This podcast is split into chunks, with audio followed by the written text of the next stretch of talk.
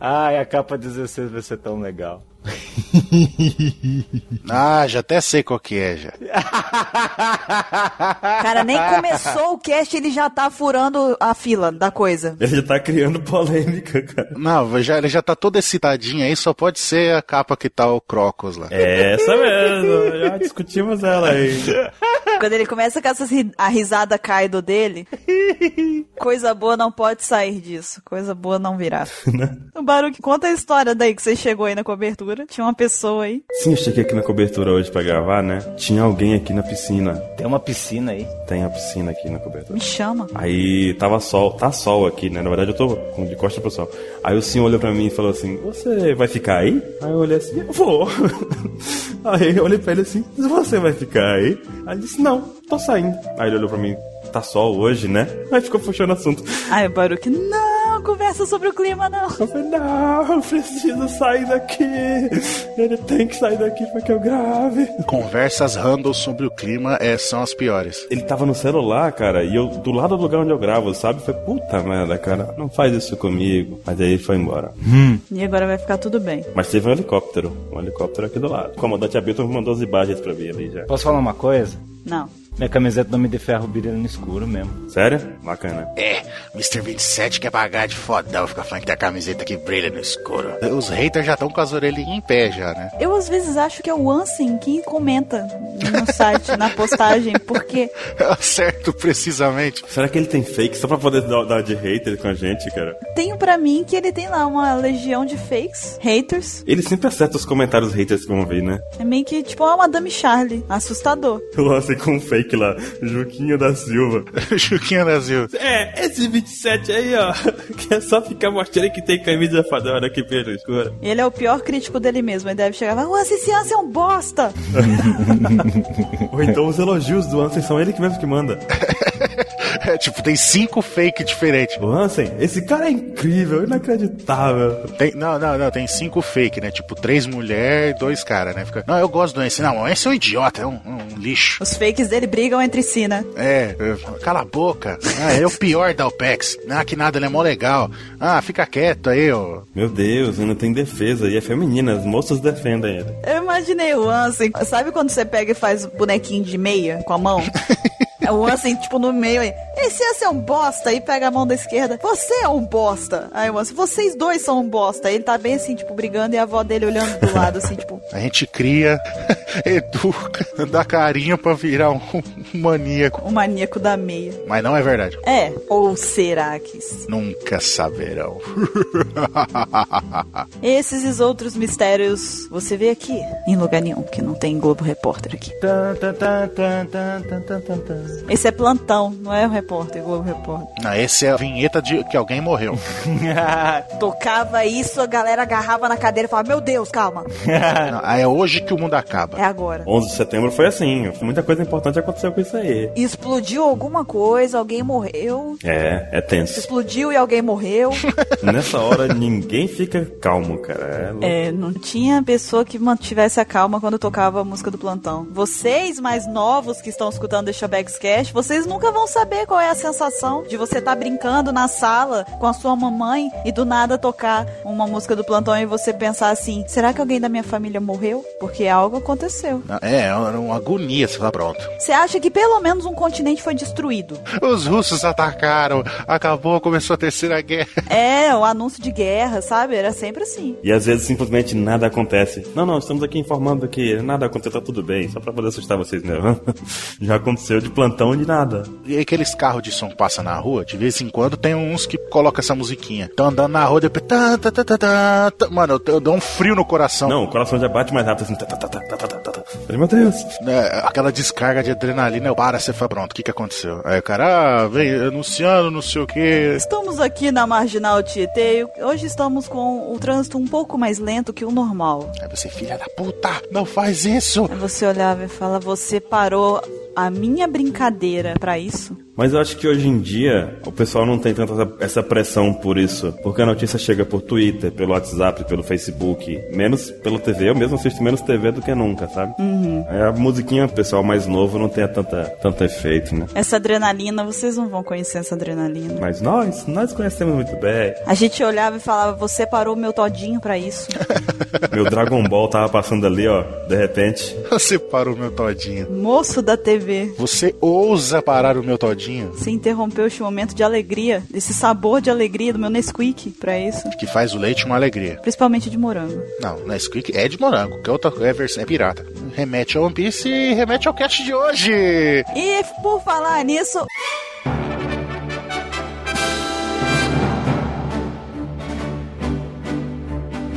Olá, jovens! Bem-vindos a mais um Apex Cash. Eu sou a Bururu e hoje eu estou aqui com o Ansem, Olá, pessoal. com o Baruque E aí, pessoas que tomam Nesquik? e com o Mr. 27. Ai!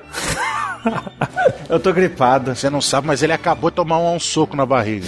não, não, ele foi dar oi, tropeçou no negócio. Ah, puf, bateu a cara, quebrou a cabeça, quebrou o pescoço, tá lá, jogado. Escorregou cara da escada. O Apex Cast dessa semana vai ser sobre as histórias de capa de One Piece. Então, esperem depois da leitura dos e-mails.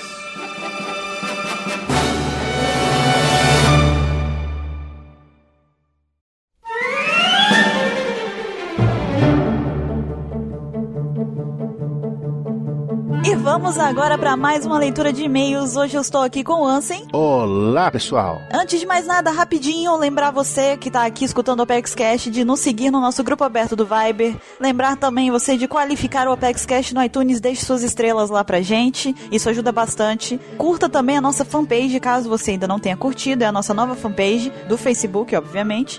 E também, se você quiser sugerir um tema pro PEXCast, nós temos um formulário para que você preencha alguns dados e sugira um tema que você acha interessante a gente estar discutindo aqui.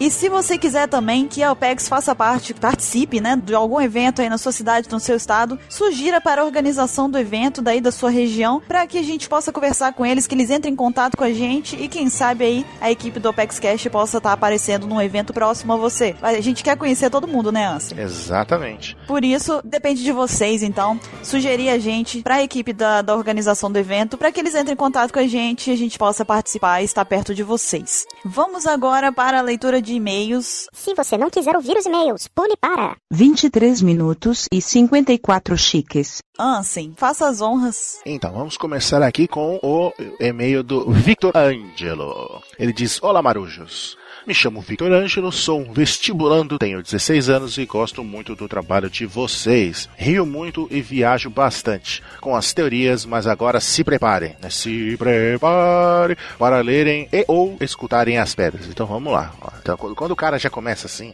A gente já faz uma preparação mental anterior já, porque é, é, sabe que vai vir pedreira. É bomba. é, que ele diz. Primeiro, a Kuina não é a Tashig, ok? Também acho que não. Pois no SBS do volume 68, o Oda Sensei revela a presença da Tashig na infância, excluindo essa viagem toda delas serem a mesma. Exatamente. Ok. Segunda, a Queen é mais velha que o Zoro mais ou menos uns dois anos, aparentemente na infância. Tipo, 7 e 5 anos, respectivamente. Mesmo sendo pequena, pa- é, a diferença de idade é possível ter essa discrepância pequena de altura. Mas, a Tashiki também é dois anos mais velha que o Zoro, possuindo 21 anos e 19, antes do time skip, 23 e 21, respectivamente. Isso quer dizer que são a mesma pessoa? Não, já expliquei por quê. 3. Eu, ele enfatizou aqui, Ok. eu creio que a Kuina e a Tashiki sejam irmãs gêmeas. Por quê? Bem, além da aparência, aí ele faz a carinha aqui rindo, eu acho, na minha humilde opinião, que, por serem mais nova, questão de segundos, treinavam separadas no dojo. Por isso o Zoro não a conhecia antes. Como era um treinamento separado para uma garota, não foi muito severo, explicando o motivo do Zoro ser melhor. Cuidado para não se perderem na minha teoria. Estamos tendo cuidado. Ah, Agora eu te pergunto, é, ou melhor, ele pergunta pra gente, por que não passar a lendária espada para Tashiga em vez de Zoro, se ela é filha dele também? Aí ele, res- ele mesmo responde, simples, Koshiro é machista e acharia melhor confiar a um homem do que uma mulher. Além disso, o nascimento de duas garotas explicaria o porquê dele ser meio sem expressão, apesar de estar sempre sorrindo falsamente. Continuando. Vocês disseram que o Shiro tem relação com ao Gorosei. Isso foi uma especulação, tá? Sim. Eu acho que foi treinado pelo Gandhi maligno. Eu Gostei do termo. É um possível ato desse, desse grupo. Koshira abandonou o governo mundial, mas antes já havia recebido a Ichimonji Wado. Ichimonji Wado. É o Adon Itmonde, não? É, que ele colocou... Invertido. É, passando futuramente para a Quina. Chegando aos finalmente. É. deve- Ele, ele que fez o AE, tá? Não é eu que tô comemorando, não. Devido ao choque da morte da irmã, Tashigi não comparece ao enterro e, por convicções e ideais próprios, ela entra na marinha posteriormente a fim de ficar mais forte para proteger os outros, pois, como a Quina morreu por algo banal, o treinamento do pai não era suficiente. Creio que seu pai não ac- aceitou ela entrar na marinha, pois é mulher e seria filiada ao governo mundial. Mas, sem entender sobre o governo mundial, fugiu. Como o pai não podia abandonar o dojo, permaneceu com seus alunos. Aí ele termina dizendo aqui: obrigado por lerem e desculpa o tamanho. Abraços. Ó, como eu não participei do cast, eu vou falar rapidinho aqui o que eu acho. Tipo, a Tashiki e a Aquina não são a mesma pessoa. É, mas elas são idênticas. No mundo real, existem pessoas que são idênticas às outras e não tem nenhum grau de parentesco. Isso não é justificativo. Se for forçar a amizade e falar que a Aquina tá viva, o que eu não acho, eu não acho. Tanto a Bururu até comentou o que eu imagino que vai ser o, o final da história lá, o Zoro realizando o sonho dele. É exatamente aquilo que ela disse, que eu acho. Se a gente for pegar essa pedra e fumar ela, Escutar. Aqui a gente escuta pedras. se for seguir essa ideia, se ouvir essa pedra, ah, vamos- eu vou especular umas maluquices aqui. Suponhamos que ela esteja viva. Ah, ela é a Tashigi? Não. É porque que ela não apareceu? E por que que ela deixou de ser espadachim? Ó, ela caiu da escada, lá, tropeçou, caiu, quebrou a coluna, alguma coisa, ficou paraplégica. Não tem como ela ser um espadachim, não consegue andar, entendeu? Por isso seria a desculpa porque o pai não ficou tão traumatizado. Ah, Ou ela tenha ficado em coma lá e forjou, sei lá, alguma viagem dessa. Mas eu acho que não. Eu acho que não. Ela morreu mesmo. E ele não ficou tão triste assim por causa que, tipo, ele é um mestre zen, né? Medita tudo, então ele aceitou, né, o ciclo da vida, né? Tipo, a pessoa morre. Às vezes morre mais cedo, às vezes morre mais tarde e ele não pode fazer nada. E, e ela morreu de um jeito idiota? Sim, as pessoas morrem de jeito idiota todo dia, entendeu? Não é tipo, ah, vai, vai morrer de um jeito heróico lutando contra 70 mil malucos pra proteger uma pessoa. Não, a pessoa pode acabar escorregando da escada e cair e morrer, entendeu? Isso eu até acho interessante na história. Essa é a minha opinião. Então, como eu participei do cast e tal, a gente até discutiu bastante sobre isso. Eu falei no, no podcast que eu acho que a Queen está morta e eu continuo com essa opinião. No caso de falar de machismo, ah, não, porque uma mulher não pode ser. Isso daí eu acho que foi o conceito das pessoas que acabou criando esse negócio de machismo. Quando eu vi, eu não achei isso. Ah, então você é machista por não achar. Não, calma. O pai dela nunca falou isso. Que não, que não treinava ela, em nenhum momento falou isso. Ela treinava junto com os outros alunos, isso é mostrado, e ela derrotava todo mundo, inclusive os outros. Os outros meninos ficavam até, caramba, derrotou o Zoro. O Zoro derrota até adulto e ela derrotou o Zoro. Tipo, mostrava o- a genialidade dela pra ser espadachim. Só que ela mesma, ela mesmo tinha isso com ela. Ela falando, não, Kiko, eu sou mais forte que você agora, mas futuramente você vai me superar porque você é homem, não sei o que, não sei o que, não sei o que. E pode ser que aquele negócio, tipo, tipo, não tô falando isso por machismo, tá? Entendam o que eu tô falando. Biologicamente falando, um homem naturalmente tem mais músculos que uma mulher. E a mulher acumula mais gordura do que o homem. Isso por causa de por meios biológicos da evolução, entendeu? O homem, como tinha que sair caçar, então ele tinha que ser mais forte, fisicamente falando, pra poder enfrentar as criaturas, os bichos daquela época. E as mulheres tinham mais gordura, porque elas tinham que eh, se proteger do frio. Elas tinham que sobreviver. Os, os homens não precisavam sobreviver depois que procriavam, entendeu? Elas tinham que ser fortes e resistentes pra sobreviver à- àquele clima daquela época, entendeu? Então s- as mulheres, nesse ponto, são muito mais resistentes que os homens. Os homens são- têm mais força física, mas o que, que adianta se- ter força física e não ter resistência, entendeu? É o meu ponto de vista. Então, é, é, a gente até discutiu bastante sobre isso no, no podcast anterior e eu falei que a, a- acho que a Queen tá morta e eu continuo achando isso. Eu até falei que eu prefiro essa teoria. E depois que eu vi essa teoria sobre ela, ela ter uma irmã gêmea, eu até meio que concordo com ela. Acho que ela faz sentido, mas é, eu tenho uma ressalva que eu acho que na verdade eu não acho que elas moravam juntas e não acho que ela não apareceu por causa disso. Eu acho que elas foram separadas por algum motivo e a, a Tashigi foi para a- o governo, a marinha, entendeu? E a Kuina ficou com o Koshiro, com o pai dela. O motivo eu não sei, mas eu acho que elas foram separadas desde pequenas mesmo. Talvez a, a Tashigi nem saiba que tem uma irmã. Então eu, eu imagino que é mais por esse lado aí. Mas achei interessante a teoria das irmãs gêmeas e se for isso aí, vai ser até melhor do que a Kuina ser a Tashigi, enfim. O que é a teoria que as pessoas mais sustentam, apesar de que já ter sido desmentida, né? E nós vamos agora para o próximo e-mail, que veio e-mail do Alexandre Araújo. Olá, meu nome é Alexandre Araújo, sou de Belém, Pará. Tenho 20 anos, faço faculdade, gosto de pizza, escutar música J-Rock e de várias outras coisas. Após escutar o último Apex Cash sobre a Queen, eu decidi fazer meu dever de casa e verificar se eu poderia fazer uma teoria sobre a mesma. Me impressionei aonde cheguei após lembrar de algumas coisas. Pode ficar um pouquinho grande, mas vou me esforçar para ser direto. Primeiramente, para mim, Queen está viva. Para esclarecer o que penso, devo dizer algumas coisas primeiro. Vai ser meio estranho, mas vocês vão entender se ler. Durante a saga do East Blue, já sabemos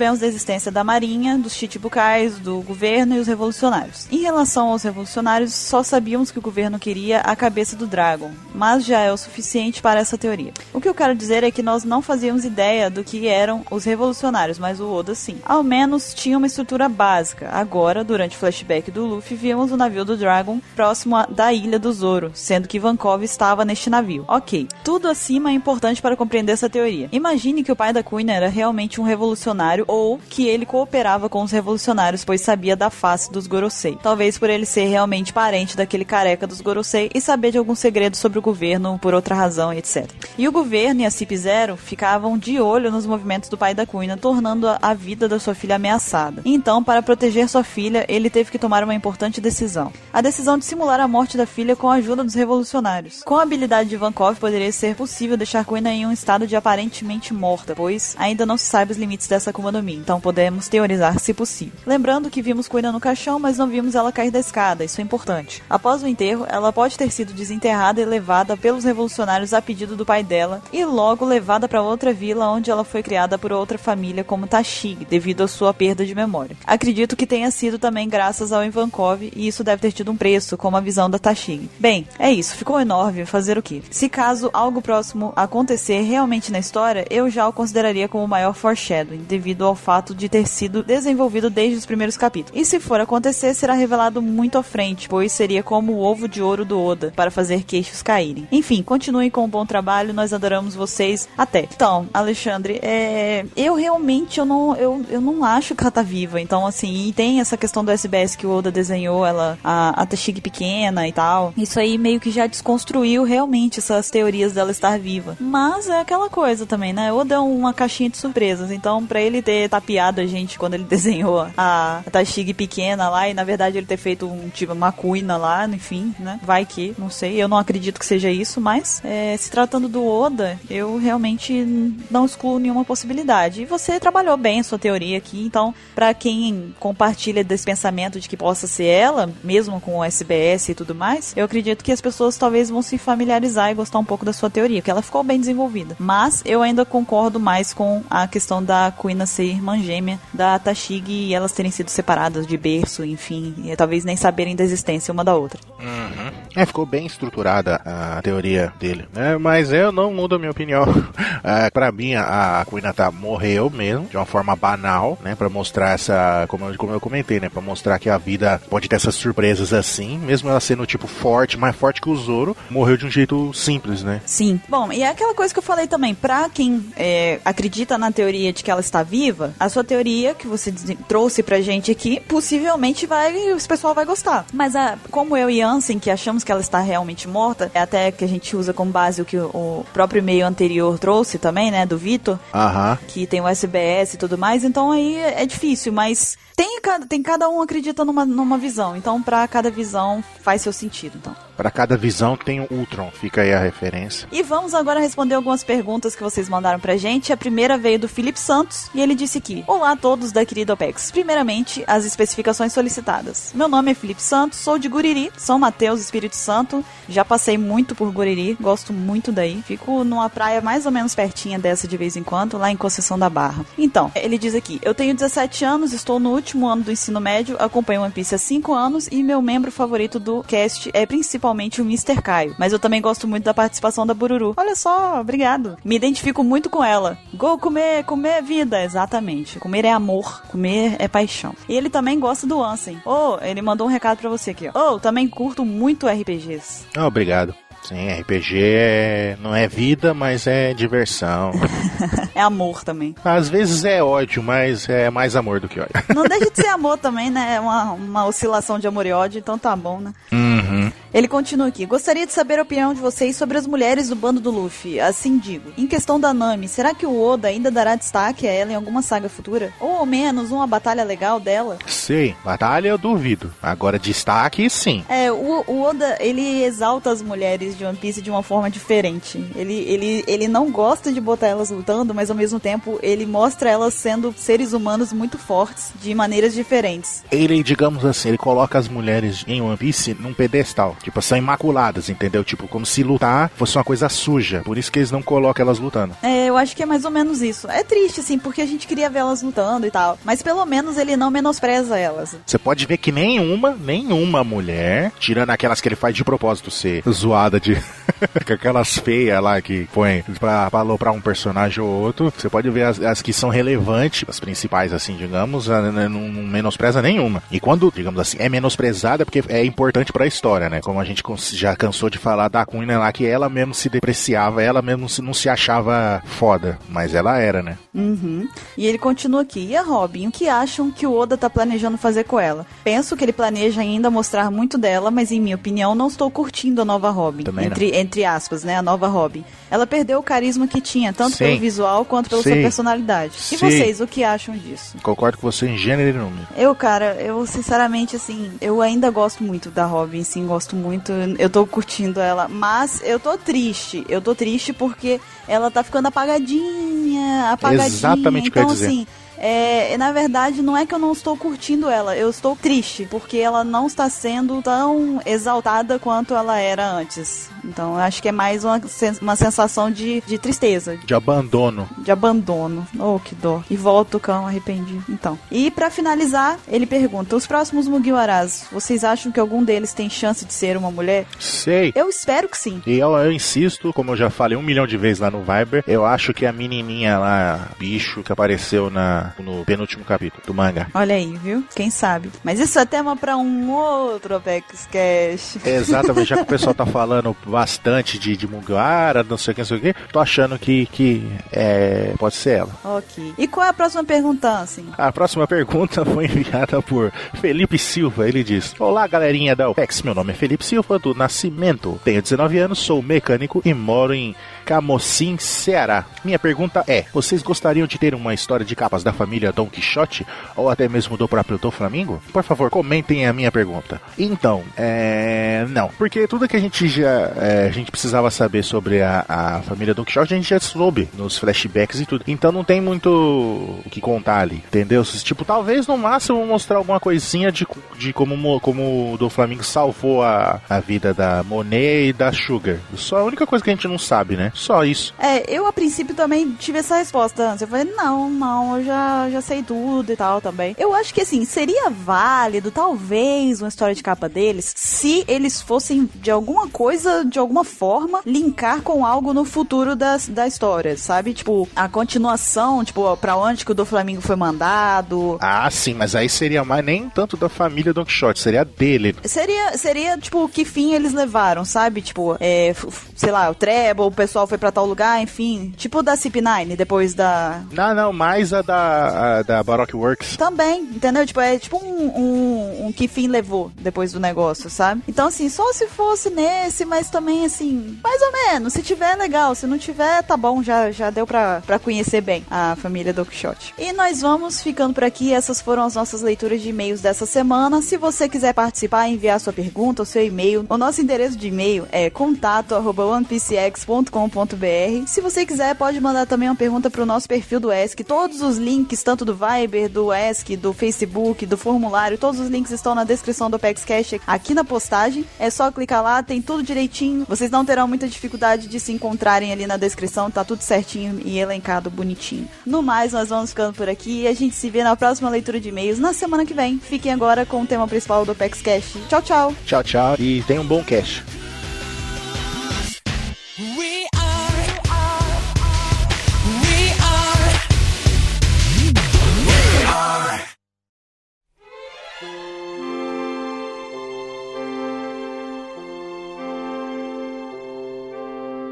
Estamos de volta pro Apex Cash, nosso tema sobre histórias de capa de One Piece. Antes de mais nada, eu vou pedir pro Mr. 27 explicar pra vocês aqui o que são as histórias de capa que aparecem nos mangás de One Piece. Fudeu, não sei explicar. tu não deixou justo pra mim explicar? Você tinha uma função, um trabalho só. Uma, uma missão por dia. Foi tudo que foi pedido. Você não faz nada. Eu não te pedi mais do que isso. Eu pedi pra você explicar uma coisa que você faz diariamente na sua vida. Mas hoje não é dia útil. É útil pra quem o torna útil. Hoje é dia útil, sim, porque o Apex Cash sai terça-feira. Na verdade, sai hoje. Na verdade, já saiu. que loucura. Na verdade, depende, porque pode ter gente escutando numa sexta, por exemplo, né? Ou no sábado. Então, dane-se, explica o que que é a história de capa. Tá todo mundo num espaço temporal diferente. Ó, diz a lenda que na história de Copa é muito boa. História de Copa. De Copa! A história da Copa, a gente vai falar hoje sobre futebol. Não, não, não. História de Copa você vê no, no esporte espetacular. Ai, minha garganta tá ruim. Eu imaginei Copa Cozinha, cara. Olha que loucura já. Olha o outro, meu Deus. Aí já seria buruto. Pô, eu pensei no futebol, mas eu gostei mais da visão do Baruque. Eu que não gosto de futebol, já pensei de futebol também. E eu pensei no Mario. Caraca, você foi longe. Poxa vida. Mas nas histórias de capa, Não desvia do assunto, explica. que? Eu vou dar na sua cara. Então, história de capa. É. droga. Droga? Não, droga é outra coisa. cara, tem alguns capítulos de One Piece depois do volume 3 ou 4, eu não sei dizer agora de cabeça, que Oda começou a fazer capas diferentes. Ele colocava algumas informações sobre coisas que já aconteceram e não iam acontecer no mangá, ele mostrava na história de capa. Começou com uma história de capa do Hellmapple, não foi isso, 27? Do bug. Não, foi do bug. Ah, foi do Bug, tá vendo como ele sabe? Agora ele sabe falar. Agora ele sabe, tá vendo? Agora ele sabe. Eu sou personagem de suporte. Você é a Robin, então, é isso que você tá falando. A história de capa do Bug contava, tipo, as histórias de capa são como se fossem mini sagas que aparecem nas capas e não tem relação nenhuma com o capítulo que tá aparecendo. Tipo, é algo que tá acontecendo talvez ao mesmo tempo que o capítulo. Você poderia dizer também que são side story, né? É, são histórias. Resumia. Mas aí a gente não sabe se as pessoas sabem o que são side story, tá? Eu não sei. ah, pelo amor de Deus, não sabe? Procura o dicionário. Não, mas é pra isso que a gente tá aqui, pra explicar às pessoas. A gente vai ter um cast só sobre o conceito do que é história de capa, porque aparentemente isso tá levando um tempo muito maior do que deveria, né? As pessoas estão confusas aqui. Principalmente eu. Mas aí, resumindo, são histórias que aparecem na capa do mangá, em cada capítulo, que é exclusiva, apenas duas foram feitas pra, pra anime, que foi a do Bug e a do Hellmapple com Kobe. Elas pa- viraram episódios, mas as outras, que são várias, acho que tem mais de 30, 20, sei lá, e elas não apareceram na história, então... É algo que quem é fã mesmo deve acompanhar, porque conta muita coisa interessante. Hoje nós vamos falar de uma só, mas existem várias outras, né? Vamos começar por essa daqui de hoje.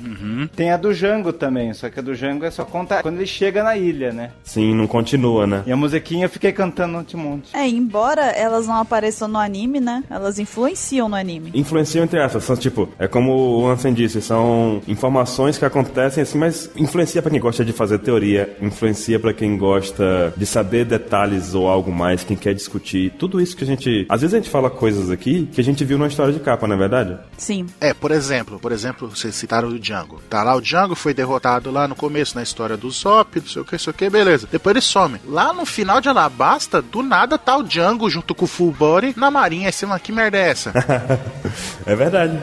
E toca a melhor musiquinha, bota aí, Caio.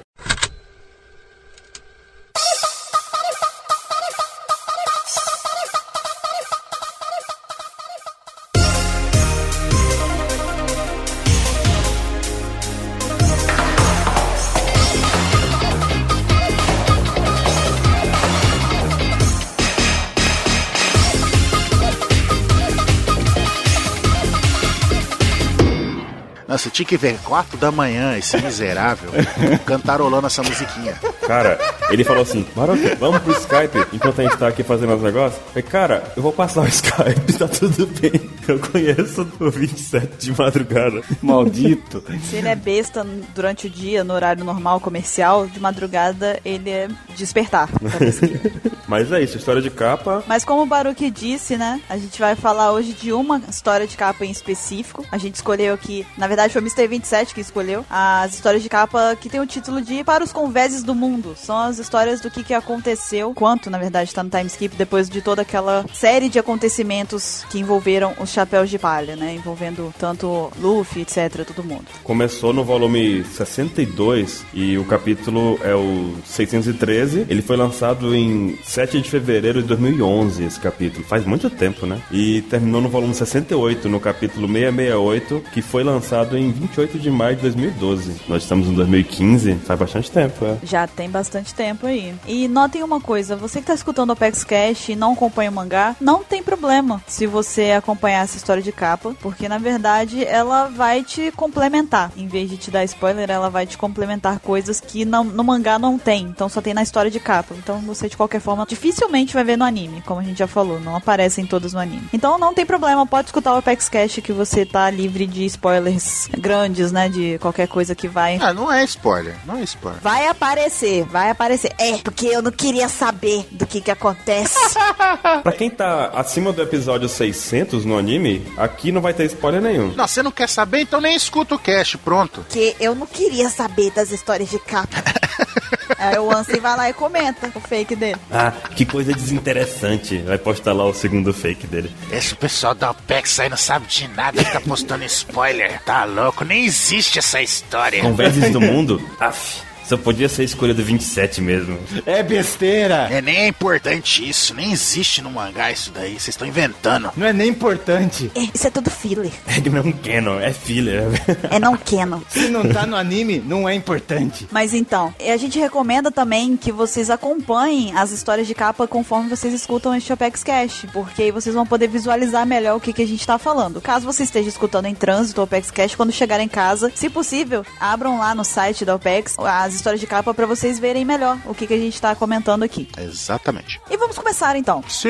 Mr. 27, fala a primeira capinha, o que que tem nela. A primeira capinha foi no capítulo 613 e mostra os Newscus espalhando o jornal por todo o mundo de One Piece. Eu gostaria que fossem os novos cartazes de procurados do bando, porque todo mundo tá com uma posição diferente. Em destaque o Sandy. Não, a Robin tá igual, o Chopper tá igual, o Frank tá igual. O Sandy tá igual? Cadê o Sanji? O Frank. Ué, não tem o Sanji. Pois é, cadê o Sanji? Tem ali a franja tampando a cara dele, não dá pra ver o rosto dele. Não, ele tá, ele tá na nuca, tiraram a foto da nuca. Ele tá de costa.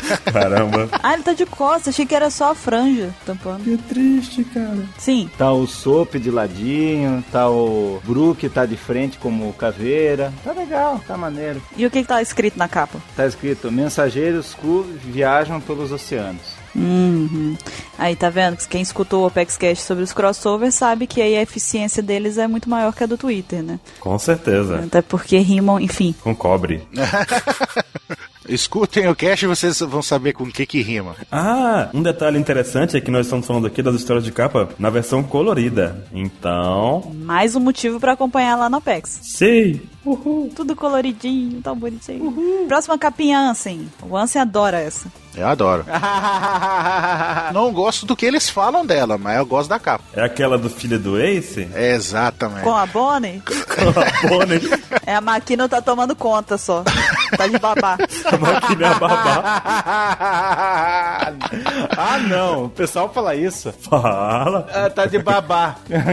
É, é, não. O Oda já falou que é filho dela, não, é filho da Bonnie. Tudo bem. Filho adotivo. Né, então, e nó- nós vemos, né, a vila do Luffy, né? A vila Fu Fuxa. Todo mundo comemorando a notícia que o Luffy ainda tá vivo, tudo, né? Depois desses dois anos. Vemos a Makino com o seu filho no colo. E o prefeito da cidade lá, ele é puto da vida que o Luffy tá- ainda é pirata, sabe? Tipo, ele com raiva. Assim. Que droga, tá ligado? E todo mundo comemorando. É, com cerveja na mão, bem legal. Qual que é o nome do prefeito? Boa pergunta. Upslap. Uhum, agora fecha o wiki aí. né? Fecha o Databook Blue aí, passa. Fecha o wiki, é daqui uma semana você me diz de novo o nome dele. Não, nome desgraçado. Impossível lembrar de cabeça. Tem gente que diz que o velhinho, o prefeito, é o pai do bebê. E aí? Nossa! Viagra tá rolando solto. Nossa. A Ah, pipa do vovô não sobe mais. O vai. hack do armamento aí tá, tá demais. né? Ah, Aquele conquistador, porque, eu, né? Conquistando a Maquino aí. Não, e foi o combo, hack do conquistador e hack do armamento ali. pô, é- Seu hack da observação foi bom, Barulho. mas então, mas a pergunta que fica: Do Shanks. quem é o pai? Ele não é o pai, o ratinho. Tem que chamar o ratinho pra resolver esse problema, porque tá complicado. Olha, pela cor do cabelo. Cara, a pessoa faz uma- umas teorias tão malucas. É, é o mais óbvio. É, é filho do Shanks. É, O Shanks não ficava dando em cima dela toda hora. Sim, o Shanks tá passou muito tempo aí. E ela não pagava um pauzinho pro Shanks também, a máquina? Sim. Então, é, não, é filho do, do Ace. Não era nada implícito, mas. Não, não era, mas ao mesmo tempo é o mais provável, né? Talvez. É Do Ace. É, a máquina é quase uma irmã pra ele. Pois é. Esse pessoal tá lendo muito Game of Thrones. Mas podia ser do ex. Olha que você para com isso. viu? Você tá fazendo isso. Agente do caos. Você sabe, podia ser de quem filho também, podia ser, podia ser filho do Chique também. Claro, oh, não, não, não é louro, não é louro, não é louro. Tá vendo? Isso foi um fake do Lance falando. Você quer saber de quem pode ser filho também? Pode ser filho do Enel. Porra, do Enel, cara. Tem tanto cabimento quanto a do Ace. Daqui a pouco estão falando que é do Arlong, né? É, filho do Arlong. Olha o nariz apontudinho do menino. Não, mas tem um motivo. No mangá não foi falado nada, mas no anime teve uma cena lá da máquina, ah, porque eu gosto de, de vocês, gosto de crianças como você, uma coisa assim, ela falando pro Ace, né? Gosto de criança. Então, vai saber, pedofilia. Tem quantos anos a Maquino? Tá novinha pra quem tá com a idade que ela tem, não tá? Ah, Ah, deve, dar- deve dar uns 30 já agora. É. Ela não era novinha, não. Mas não era criança igual o Ace e o Luffy. ah, devia ter uns 18 ou 20. Quando eles eram criança, ela tinha uns 20. Pois é, mas calcula aí, passaram quantos anos, aí 10 anos, tá com 30. Aí passou uns 10 anos depois. Ah, tá bacana ela. Idade da Robin, né? Mas é só por isso. Mas eu, eu concordo que deve ser o Shanks mesmo. Também acho. É, Eu só tava causando polêmica, vocês perceberam.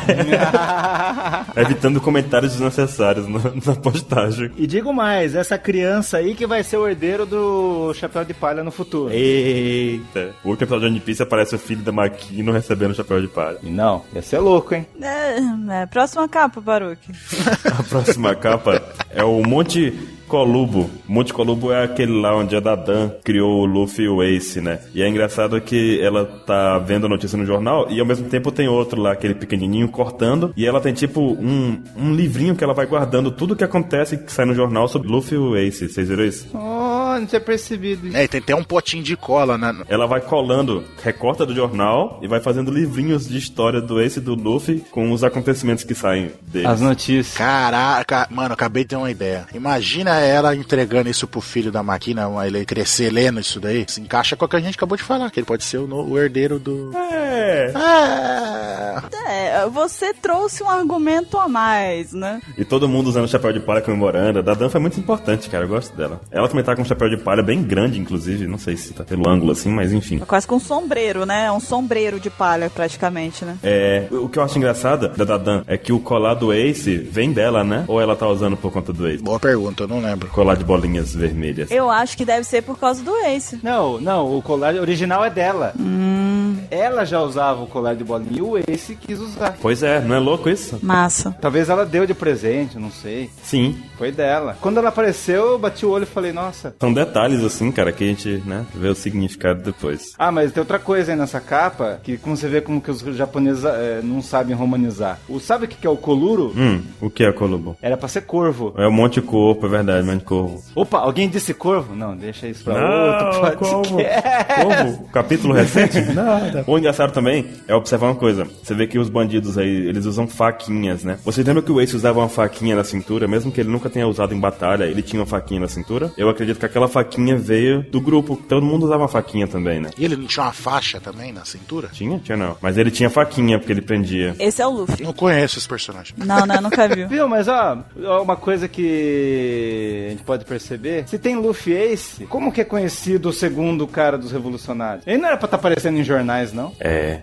Ele não é conhecido? Ou ele é só conhecido secretamente? Oda vai explicar isso um dia com uma desculpa bem esfarrapada pra gente. Eu não sabia disso que o Baruco percebeu. É verdade, ela cola as notícias. Será que nunca teve notícia do Sabo pelo mundo? Não, notícia deve ter bastante, mas ele não lembrava do nome dele? Tá, mas o, a Dadan lembra, né? Mas lembrava do rosto. Talvez não tenha aparecido o rosto dele ainda, sei lá. Ou talvez ela não acreditasse. Tipo, é muito parecido, mas não é ela. Tipo, a Tashig e tudo mais, coisas assim. É, é, pode dizer. É, Sabo deve ser um nome bem conhecido. É, um Sabo. Tipo, conhecia pela alcunha, não pelo nome, sabe? O segundo no comando e pronto. Ou então ele virou o segundo no comando ontem, tipo, antes ele não era nada. Vai ver, eu não gostava dele também, só queria guardar do Luffy e do Ace.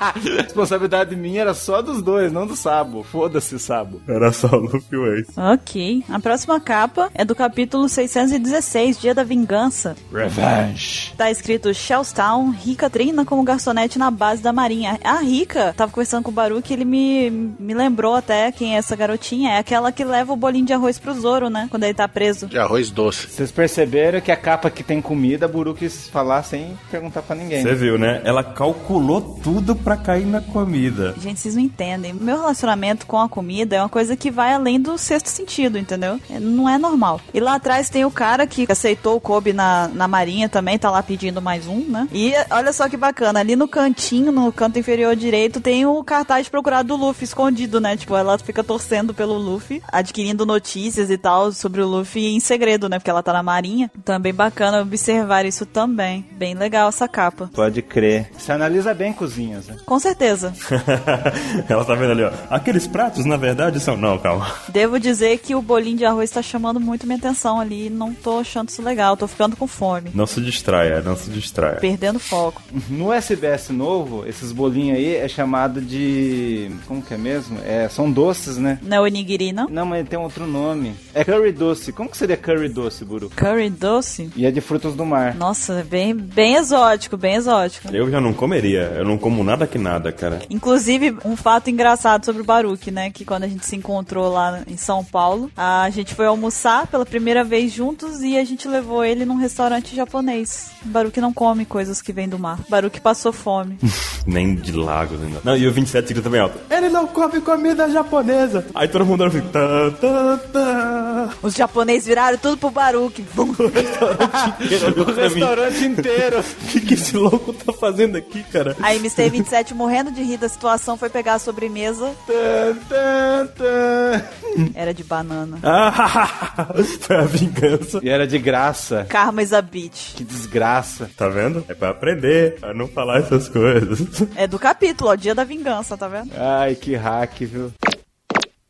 Então, vamos pro próximo. Mr. 27, diga a próxima capa, então. Por que de novo? Porque voltou, né? Não, ele não merece falar dessa capa. Não merece, não, só pela reação dele. Mas Tá bom, eu falo. Vamos ao volume 5 que mostra a vila Shimotsuki.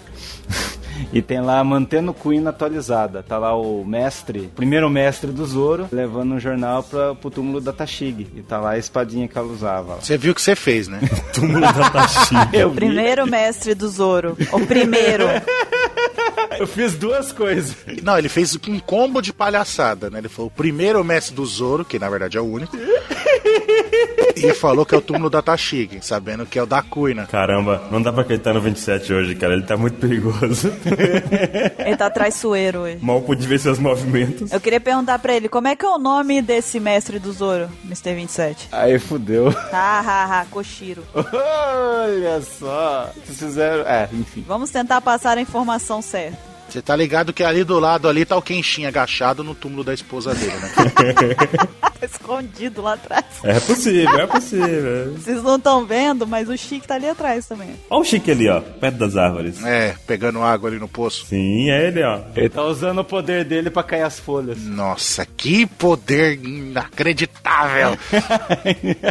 Vocês não sabem, mas esse vento é a Akuma no Mi do Dragon, do vento. Hum, olha aí. Tá tudo na capa. Ó, se você observar nas nuvens, aparece fazões, tá vendo? ó? o nome disso é achar fio de cabelo e casca de ovo. Tá ficando difícil. Isso é escutar as pedras, né? Mas então, depois dessa maluquice, Mr. 27, mostra o que de fato tá acontecendo nessa capa. Mas eu já não falei? Não. Tá parecendo a Rede Globo distorcendo a notícia pra dar ibope. Ah, ele só tá ó, mostrando o mestre colocando o, o jornal de hoje no túmulo da Cuina. E também dá pra ver que o cara tá velho. A gente viu sempre ele mais novo por conta dos flashbacks do Zoro, né? Quando o Zoro lembra e o Zoro era criança naquele período. Agora ele tá na sua idade totalmente real, né? Essa primeira imagem dele nessa idade, assim, então foi bacana de ver.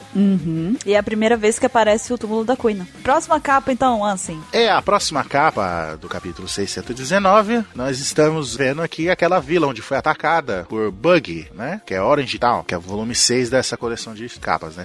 A gente vê o prefeito lá, o prefeito Buddle, né? Buddle não era o nome dele? Você acertou? É Buddle mesmo. Então, eu leio porque eu associei Buddle com Puddle e o cachorro e a cabelo dele parece um poodle. Eu imaginei mesmo. Aí eu não esqueço mais. E parece aqueles caras antigos que toca, tipo Mozart e tal, Beethoven também, aqueles cabelos. Também, também. É o Mullet, ele tem um Mullet, é o MacGyver.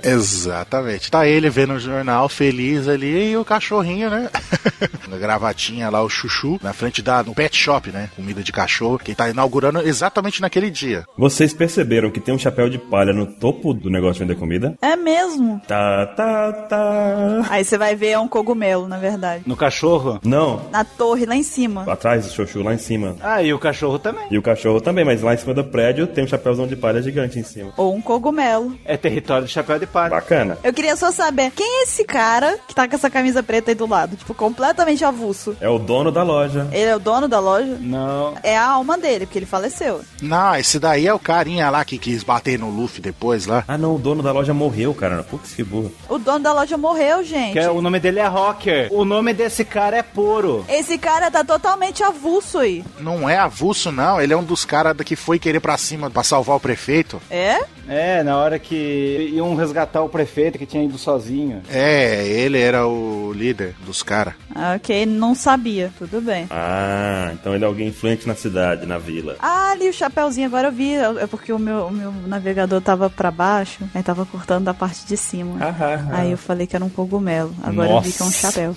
É só ver comida, não ignore. Eu estou com fome. Você não almoçou ainda? Eu almocei só uma vez hoje. Meu Deus, só uma vez, que triste. A família traz oferendas toda hora. É a cidade dela que traz. As oferendas pra ela. As pessoas tocam a- o interfone aqui e aí tem sempre uma oferenda diferente pra mim. É maravilhoso. É o Beerus Buru, do Dragon Ball. Você é uma divindade, Tô mais pra uma ameaça mesmo. A deusa da destruição.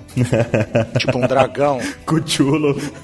É, fazer rituais e oferendas pra acalmar o grande antigo. Se alguém quiser fazer o desenho do, do Beerus do Super Dragon Ball com a cara da Buru, beleza, podem fazer. Você tá dizendo que ela é roxa e esquelética? Não, podia fazer o corpo do Beerus e a cara dela. Você tá vendo que ele tá insistindo nesse detalhe, né? É, não, deixa ele. Vai, vai voltar contra ele um dia. A próxima, Baruque. A próxima capa mostra o nosso amigo Gaimon. Tem assim no volume 7, ó. Uma mudança nos costumes da ilha dos animais raros. Com essa nova habitante, a mulher barril Sarfunkel. A mulher barril. Lembrei do QT. Barril. Tá barril, hein? Tá barril, hein?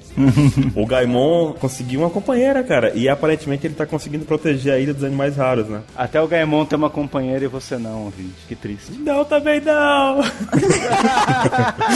Você não achou seu barril. É impressão minha ou o cabelo dele tá ainda maior? É o afro. Tá maior. Acho que ele não consegue cortar, sabe? Porque as mãozinhas ficam presas. Tem quase uma órbita própria, né, o cabelo dele. De Tão grande que tá. E esse barril com essa estrelinha é do Kaido?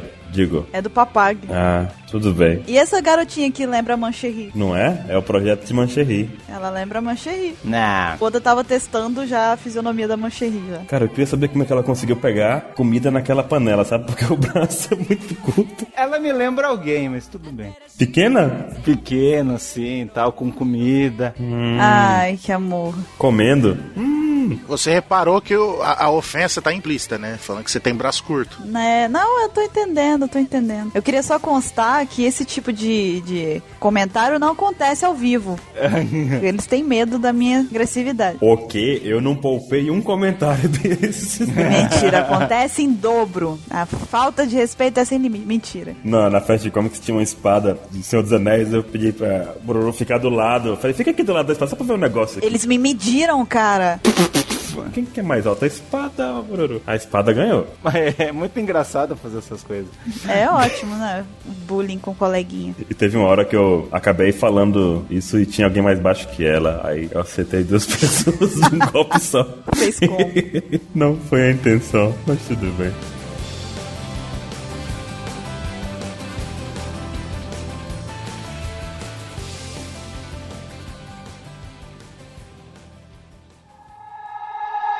E a próxima capa é a do capítulo 621, Otohime e Tiger. E nela tem os três garotinhos lá, os três discípulos do Sop, que eu não lembro o nome agora, o Baruki eu tava tentando lembrar. Cebolinha. É o Guinho, o Zezinho e o Luizinho. Não, não é. Eu sei, É o cebola, o tomate e o pimenta, traduzindo. Isso. mas é o Nindin, Tamaneg e Piman. Pimentinha, cebolinha e tomatinho. Algo assim. Esse é o nome deles, fazer o quê? Mas é, mas é. Tio Patinho, os sobrinhos do Pato Donald. Nossa, misturou várias histórias. O Oda conhece o Maurício de Souza, é o Guinho Cebolinha. Não, mas é. Ah, claro. Pelas frutas e tal. Não, ele tá zoando, mas é, ué. Deixa quieto. São três leguminosas aí, ó. E aí eles três estão lá na Vila Sirp, lendo o jornal e provavelmente se atualizando das coisas envolvendo principalmente o Sop, né? E a gente vê eles crescidinhos aí, né? Bem legal. A gente conheceu eles quando eles eram bem menorzinhos e é bem bacana. As crianças de One Piece crescem muito, né? É verdade. É o que acontece na vida, né? As pessoas crescem. Outras não. Algumas, outras param logo. Uma coisa que eu tenho observado é que a maioria tá com esses panos na cintura, vocês perceberam? Em todos eles têm isso. É coisa do Luffy, será? É, eu acho que eu não sei. Vou começar a usar também. Não. Não quer dizer que é pra você usar, não é. Imagina eu de social, vou trabalhar social. Com esse negócio na cintura. Sucesso. Qual é a próxima capa, Mr. 27? A Ah, próxima, cara, é no capítulo 623, foi do pirata Fish Tiger. E nele é o volume 9, tem a estudante de medicina Kaia. E tá ela com o, o projeto de Mary, que o nome dele é Mary, Projeto de Mary. afastando todo mundo que quer estudar com ela a medicina, que ela queria ser uma médica, né? Ninguém quer estudar com ela, não, cara. Acho que eles estão querendo outra coisa. Os cara, o cara tá com uma caixinha querendo pedir ela em casamento ali, ó. É, é casamento. Não, mas vocês estão ligados porque que ela tá estudando medicina, né? Por quê? Porque quando o Sop chegar na ilha, vai ter que ficar cuidando dele a vida inteira, de tanto machucado que ele vai ter. Eu pensei que era porque ela ficava doente, assim, a família dela, aquela coisa toda, mas. Vai tratar em período integral o Sop quando voltar. É. então. Mas ele sempre fazia tratamento, né? Ele tá sempre quebrado. Agora que eu tô reparando num detalhe, colado ali nos livros de estudo dela, é um recorte de jornal com a- e a foto do Zop? É um recorte do jornal. Do Sogeking. É. Quer dizer que ela tá, tipo, cheia de pretendentes ali, tá mantendo o foco dela, quer estudar e esperando o Sop, o cavaleiro dela. Olha, só com a capa colorida a gente podia perceber isso. Eu não tinha percebido, não. Na verdade, ela tá olhando não pro livro, mas pro recorte de jornal. Tipo, foda-se, pretendente. E o Mary Foda-se. lá tá defendendo unhas e dentes ali. E a Bruno percebeu um negócio que a gente comentou mais cedo: que no meio dos galãs ali atrás dela tem um gordinho. Um gordinho. um gordinho do nada com um beição, ó. Dá um meme isso aí. Ele tá bem ali no cantinho, Nourice me senpai. Tadinho. Mas achei legal, achei legal. Botou um diferente ali no meio deles, não tem só galãs. Ele me lembra alguém, cara. Se alguém conseguir lembrar que personagem que ele lembra, coloca nos comentários, por favor, que eu tô agoniada aqui tentando lembrar. E vamos pra próxima capa, Ansem. É, a próxima capa é do capítulo 624, chamado Rainha Otohime. É o volume 10 dessa coleção, né? E tá escrito aqui: Vila Kokoyashi, barcos dos irmãos Yosaku e Johnny. Aqueles os manos do Zoro lá, né? O, tipo, digamos assim, os capanga do Zoro. Na época que ele era caçador de pirata. Aniki, Aniki. É, agora eles começaram, tipo, deixaram de ser caçador de pirata, agora são pescadores. Pescadores hardcore, né? Ainda bem que eles mudaram de profissão, né, cara? Porque tava precisando, né? Uhum, Mas sem deixar aquela, aquela espada cutelo deles lá. Aquele facão lá. É, que emprestou pro Zoro lá enfrentar o, o, o Hachan na época lá. Que saga que eles aparecem? Então, Do, do Arlong. Não. Também, mas eles aparecem no Baratie. Isso. Vocês lembram como que ia ser o nome do Sandy, né? Naruto. E vocês perceberam um dos irmãos aí, o que, que tem na cabeça, né? Uma bandana de Konoha. Não. Tá Uma bandana de cor. Da vila da. Da vila da. sei lá. Da Folha. Não, não é da Folha, é daquela da. Só que esse aí dele é, o, é a Vila da Carpa dele. Vila da cara. Porque eu acabei de inventar. Detalhe que a bandana dele faz costeleta. Não faz sentido nenhum. Ah, só isso não faz sentido em One Piece, né? só a bandana dele, né? Ele tá pescando um Magikarpa, né? Tá tudo bem. E tem um canhão nesse pequeno barquinho. Ele, tipo, ele atira e o barco afunda. Eles se movimentam com o canhão. Atira, anda, atira, anda. Pode atira. ser. Né? Pode ser. Ok. Baruque, a próxima capa é qual? É o capítulo 625, Determinação Não Herdada. E aparece o nosso amigo Zef, sentado, lendo o jornal com sua perninha de pau, no Baratier, que tá em reforma, você vê que ele tá ampliando ali. E o título desse volume 11 aqui dessa história de capa é A Sede do Baratier em Renovação. Aí você vê que no fundo eles estão reformando o Baratier, ampliando e tudo mais, né? Tem até um guindaste ali, cara. O, o Baratier tá no mar, talvez, e tem um, um guindaste ali. Deve estar em alguma doca, né, pra fazer essa reforma. Vocês me fizeram perceber um negócio. Eu acho que os irmãos lá estão pescando pro Baratier. Eu acho que não. Eu acho que sim. Pode ser, eles estão na mesma saga. Esse é o trampo novo deles. Poderia, poderia. E, tipo, eles- eles ajudam a trazer os frutos do mar. Pode ser, pode ser. Olha, não sei, tive essa ideia. E o Baruque tava falando aí da, da reforma do,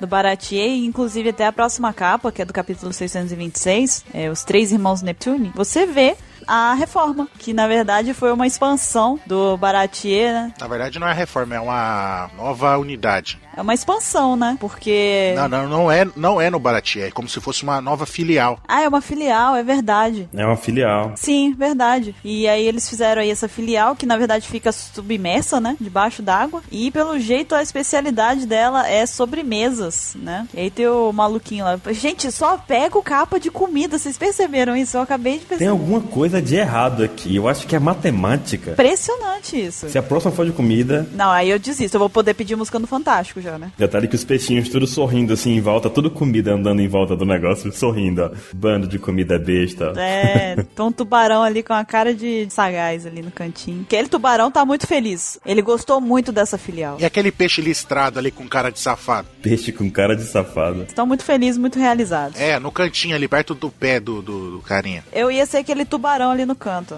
A cara dele, que bonita. Imagina a Buru num lugar desse, comendo, vendo o mar. Ele tá curtindo o momento, aquele tubarão. Ele tá muito feliz. Qual é a próxima, Mr. 27? A próxima capa. Ah, olha que capítulo que é. Capítulo 627. Ah, tudo matemática aqui, tá vendo, né? A capa é em débito. É o volume 13 das capas e tá outra filial do Baratier, a embarcação acoplada chamada Nazugazira. Nazugazira significa barco tempanyaki, que serve para grelhar carnes e ingredientes. Amei. Amor, né? E ele tem a cara do Sanji, com um beição, tipo o cartaz do Sanji. Tá a cara do Duval. Cara do Tá Durval. a cara do Duval. Olha o tamanho da beiça dele, que engraçado. Não, é, zoou o Sandy, né? Zoou 100% o Sanji, cara. Cara, incrível isso. Muito bom. É, Como que é o nome dele mesmo? É o, é, é o Pat? Não sei se você tá dizendo, eu acredito. Eu também vou acreditar, que eu não lembro. Não, não sei. Ok, vamos passar pra próxima, assim. O próximo capítulo é o 629. O Ex-Chichibukai que fica no caminho. Nós vemos lá a vila Kokoyashi, né? O, o- Eu esqueci o nome do, do carinha do catavento. Genzo. Então, tá o Genzo vendo a notícia ali, a Nami sendo procurada, ele... Meu Deus, não é possível! Aí aquele garoto que teve a mãe, que foi assassinada lá pelo Arlong também, ajudando na plantação de laranjas. A... a- Eu esqueci o nome de todo mundo agora, que beleza. Nojico. Exatamente. Temos a Nojiko ali só se divertindo com a situação ali e o médico comemorando com a garrafa de vinho, saquei, né? E eles do lado do túmulo da Battle Metal. Você vê que virou tipo uma empresa de laranja, né? É verdade. Uhum. Empresas Belemere, né? Tipo, virou um negócio, mas do Belemere, né? Né? Tipo, virou um negócio mesmo. Battle Mares. Inclusive, a, a logo da, da empresa é a tatuagem, né? Sim, verdade. É a tatuagem da Nami. Bem legal isso daí também. E ele imaginando lá a Nami no meio dos piratas lá de fundo. Ele, não, meu Deus, em defesa. Mal sabe ele. De biquíni no meio deles, que droga. Você sabe o nome do moleque? Caraca, mas virou desafio, né, de nome hoje. É Chabo. Chabo, é você, Ch- Chabo? Se o Sabo não tivesse aparecido, vocês já sabem, né? Esse cara é o Sabo! é verdade. Você é o Chabo? Ele diz, sim, sim, sou. Esse é o Chabo, esse é o Chabo. Não, achei engraçado como é escrito romanizado Belemérica, é impossível. É, porque eles são mestres em romanização, né? cara? Belemere. São especialistas. E o próximo é o capítulo 630. Começa a violência. Começa o bullying. Esse capítulo mostra Longtal. Lembra que quando o Zoro ganhou a espada dele lá, que ele fez aquele negócio de jogar a espada e, e a espada podia cortar o braço dele, essa coisa toda? O carinha que deu aquela espada, que eu esqueci o nome agora, chama Zubashi Yu... Yu Yu Hakusho. Não, Yu Yu Hakusho não. Poxa vida, eu tava quase chegando lá. Você quase acertou. Qual o nome? Não é Ipomatsu? Não. É Ipomatsu. Não, ele deu a Sandai Kitetsu, ele deu pro Zoro e deu aquela outra que aquele cara enferrujou e foi pro saco, sabe? Lembrando que as espadas têm uma hora e meia de, de comprimento. Uma hora e meia. O nosso amigo Ansem não consegue medir em metros, ele mede em horas. ó. Uma hora e meia de altura. Exatamente. Ele tá seguindo o conceito da luz, daquele filme da, da luz, sei lá, que tudo é medido no tempo. Nessa capa mostra, tipo, ele tá sendo pau mandado da mulher, mas ao mesmo tempo ele tá feliz, colocou uma foto do Zoro lá no banheiro, porque, tipo, o cara tá carregando as espadas que ele deu, né? E virou famoso, entre aspas, né? No jornal e tal. Ele tá muito orgulhoso. Tá muito orgulhoso, é. Mas imagine, vô, meu, tem que ser muito, muito Zorotarde de tomar banho e ter um quadro do Zoro no banheiro. Com o Zoro machucado. Ele deu as espadas que o Zoro usou pra chegar até onde chegou. Deve ser, tipo. Ele tinha que ter uma tatuagem do Zoro no corpo. Mentira. Na verdade, a Sandai Kitetsu é uma espada muito foda pro Zoro, né? Então o Zoro com certeza tá agradecido a isso também. Porque senão ele tava usando aquelas espadas lá dos irmãos. Mas eu fico imaginando o cara saber que a espada dele foi quebrada. Nossa, ele não deve saber disso, cara. Ele não deve saber. Ele tá se gabando, ah, ele é foda, ele usa uma espada minha, lendária, quebrou. Se ele soubesse disso, o Zoro teria sido rebaixado a um porta-retrato. Mas assim, a espada que foi enferrujada, ela não era tão boa assim também, né? Não tinha nada de excepcional nela, tinha? Era boa. Era boa, mas. eh, Era, era tipo, é, O Zoro, na hora que percebeu que aquela espada foi pro saco, ele olhou assim: Eita, não posso colocar as outras em risco. Embaiou, vai de soco mesmo esse porra. Tadinha da espada. A próxima capa, ela é. Que delícia de capa, cara. Que delícia de capa. É do capítulo 631, Praça de Concorde. Mameiros. Nós temos ali, volume 16, Cabos Gêmeos. Tem o. É o Croco esse, né? Crocus. Tem o Crocus com a Labum. E o Crocus tá tomando um saque com um cara misterioso. um loiro. Hum. Um loiro que, aliás, pessoas vieram dizer pra gente. "É, A OPEX fica colorindo as capas pra induzir as pessoas Influenciando a gente a acreditar num negócio. pra dizer que é o chique. Pintaram o cabelo de loiro pra poder dizer que é o chique. As pessoas que falam isso, obviamente, não conhecem a gente, porque o Ansem jamais deixaria a gente fazer isso, né? Podia pintar de roxo o cabelo. Zoro. É a Buma. Mas assim, você vendo essa capa toda colorida, quem que pode ser esse personagem? Não, vendo ela colorida, não consigo pensar em outro personagem que não foi ele, entendeu? Fica óbvio. Ele quem? É o chique? Ah, Ah, aquele cara que fugiu de Impel Down? Tá bom então. Tá. o cara supremo não venceu do Luffy, tá certo. e nem do Roger. Não, e nem, do- e nem do Dum da Tempestade. Que pirata foda da porra é esse, hein? De nada ele não venceu, né? Ele fugiu da Impel Down só. E o Luffy também fugiu, e aí? Pô, grande bosta.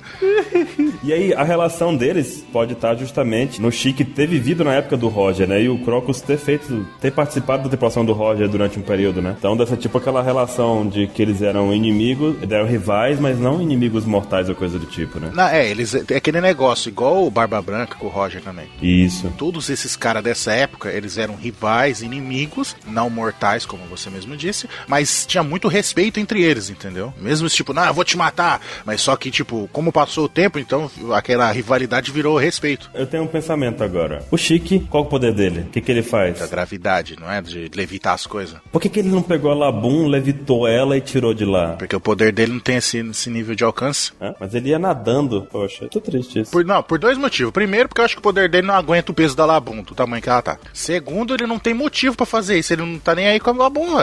E depois a Labum tá esperando lá na, na promessa, de toda forma, né? E aí, três, é, exatamente. Ela tá esperando o Luffy cumprir a promessa. Mas talvez ele pudesse fazer isso, maldito. Mas essa capa é muito polêmica. Bem mamilos. Tipo, muito na cara que é o chique. Eu não sei como é que a Bururu não comentou da camisa do Crocus. São comidas, cara. Se você não viu, São comidas. Tem um bolinho, bolinhos. tem um, um copinho de chá ali, uma batata. Que batata, menina. É um pão aquilo ali. Ah, porque qual que era a função do Crocus no barco do Roger? É médico. Então, talvez esse cara foi pedir cura pra ele, né? Tava- Ele tava todo quebrado. Eu acho que eles estão só passando tempo juntos. Qual é a próxima, Mr. 27? Próximo capítulo é o 632. Eu já sabia. Ah, tem muito, tem muito cara que comenta ali no, no site que já fala isso. É, então. Eu já sabia. Três meses depois. É, depois que já sabe a história, é, eu já sabia há bastante tempo, tá bom. Então, tava lá o Skip Peak, no volume 17, né? É uma família de caçadores de recompensas. Daí dele tá o Mr. Nine com a Miss Monday. Com um filhinho, que bonitinho, eles tiveram um filhinho. Que bonitinho. Para pra olhar o que, que ele tá fazendo com o filho dele. É aquilo que os pais fazem quando nós mães não estão. É, joga pra cima e voa! Uhul! É, ficar brincando de malabarismo com, bas- com um taco de beisebol de aço com o filho. Todos os pais fazem isso. E passou super bonde na coroa pra coroa não cair, né? Colou a coroa na cabeça do menino. A coroa faz parte do crânio dele, você que não sabe. E Eles são tipo na igreja, né? ó? É uma igreja de fundo, né? Ah, Ninguém vai falar que o, que o bebê parece o Lau, não? O cabelinho do Lau. Ah, pronto, aí. O filho do Lau, pronto. filho do Lau com a Bonnie, porque a Bonnie transa com todo mundo. Mas ó, eles são numa igreja, né? Mas o lance é o lance do Mon Day. Se você separar o o Mon, vira mãe também. Não, vira lua. Ah, é, vira. É, tem uma lua também. Tem a lua ali, né? Vale, né? Vale. Porque ela era freira, lembram? Vocês estão muito ousados pro meu gosto. Tá no esconderijo dela lá. Bom, o que aparenta também é que a mulher aqui tá, tipo, exercendo o papel de pai, enquanto o outro tá tomando conta, né? Tipo assim, parece que tá invertido, né? É que ela tá bebendo, sentada, lendo o jornal, enquanto ele tá, tipo, cuidando, entre aspas, né? Porque tá tacando a criança pro alto ali. Mas ela, ela é muito macha. Bem legal essa inversão de papéis aí. Mas também ela é toda truculenta. Ele deve chegar e falar: Eu sou o homem da casa. Ela é o quê, rapaz? E a próxima, assim? A próxima é o capítulo 633, é Amigos ou Inimigos. E nessa capa nós vemos a ilha Little Garden, né? No volume 18 tá escrito A Ilha dos Gigantes de Little Garden. E ainda vemos o Brog e o Gory lá ainda se socando, se arrebentando um ao outro pra ver quem que que pegou o bicho maior lá, né? Pescou o bicho maior. E, jo- e você vê os- as folhinhas do jornal voando assim, então eles estão comemorando, se espancando. Comemorando a, a- aqueles os Mugiwara ainda estão vivos, dando porrada na cara do outro. Eles continuam brigando. Eu acho que é o que eles fazem de melhor, né? Eu lembro que até como eu tava comentando com, com o Mr. 27, quando eu tava passando, né? A gente, caramba, tá mostrando saga por saga, não sei o quê. Aí a gente falou, mano, imagina quando chegar ali ao Garden e mostrar a ilha vazia, não tem ninguém, ia ser um bagulho de explodir a cabeça. Era isso que eu ia comentar. Ia, o bagulho de explodir a cabeça. Só que aí a gente parou pra racionalizar, não, não pode. Porque aí um dos dois ia ter vencido a luta. E eles não podem, nenhum dos dois pode vencer a luta. Significa só que a luta continua até hoje, né, cara? Que louco, estão lutando eternamente. E não, e vai continuar até eles morrerem, né? Eles são em pé de igualdade. Acabou One Piece, depois da cena dos créditos, aparece eles brigando lá. É tipo cena pós-crédito. Como é que é a risada dele? Gabá, gabá, gabá, gabá, negócio. Era. Nossa, eles tinham uma risada muito louca. e a próxima capa é o capítulo 635, Tão Grotescos que Voei. E o nome do volume é Um certo presidente de uma corporação reconhecida pelos nobres mundiais. O maligno reino de Drum Negro é criado. E mostra nosso amigo, o Apo. O que, que o Apo fez pra poder chegar nesse lugar aí? Ele começou a comer lata, metal, um monte de coisa e criar brinquedos pra crianças, Pra poder tirar dinheiro pra poder sobreviver, porque ele tava na miséria. Só que aí ele conseguiu fazer o quê? Criar uma linha de produção, criar o Apple Metal, O Apple Metal, ele conseguiu fundir um metal, de alguma forma com a boca dele, e criou um metal super resistente. Isso a gente sabe porque apareceu em... Outra história de capa. Não vamos falar muito disso hoje, né? é o Inception de história de capas. É um Inception. Que é assunto pra outro Apex Cash. Não, mas tem coisas pra se comentar nessa capa aí. Vocês viram o castelo lá atrás? Sim. Sabe o que me lembrou? Não me lembrou nada. Pra mim, me lembrou. Lembrou o quê? Aquele castelo que fazia a arma que o Caribou chegou lá. Será, cara? É? Quer ver que ele tava ligado com o do Flamingo? Cara, ele deve ter muitas ligações, porque o que ele produz e tal... Ele produzia a arma. É possível. Ele tem tipo um bichinho na cabeça também ali, né? Ele. É o hipopótamo que ele tinha. Pelo jeito, o hipopótamo morreu, né? É, a pele do hipopótamo que ele tinha. Vocês sabem quem que é essa mulher aí? É a Miss Universo. É a Miss Universo, O parabéns. Mr. 27 acho que só ele lembra das coisas, né? É legal isso. Como assim, Miss Universo? O nome dela é Miss Universo. Mas de onde ela vem? De onde ela é? De One Piece? Ah, Não. tá. Ah, vá. Não me diga. Não, mas eu tava preocupada, né? Tava preocupada dela vir, sei lá, de Naruto, né? Mas de onde ela é? De, de- onde ela aparece? Onde se viu que ela é Miss Universo? Jump Piece. Ela ganhou o prêmio da mais bonita, o prêmio internacional. Quando? Onde? Sei lá, na organização de Miss Universo. Durante a história de capa do Apple. Pronto, é de outra história de capa. Era isso que você tinha que responder. Mas não, de One Piece. Ela ganhou um torneio. onde é que você viu isso? Em One Piece. Nossa, cara, como é que pode? É impossível. hein? Mr. 27, o céu é azul, quero. Quero. Não consegue, não consegue. Loucão, doidinho. Mais alguma coisa? Detalhe é aquela cruzinha ali, ó, templária na- no trono dele. O Ezio vai vir e vai dar uma na na jugular, matar ele. Tema de crossover já passou. Ah, desculpa. A próxima é a capa do capítulo 636, o General da Terra do Futuro. A gente vê aí a ilha de Drum, né? O reino de Drum. Tem o Dalton e tem um exércitozinho, tem inclusive aqueles Lapans, né? É Lapan o nome desses coelhos, né? Isso.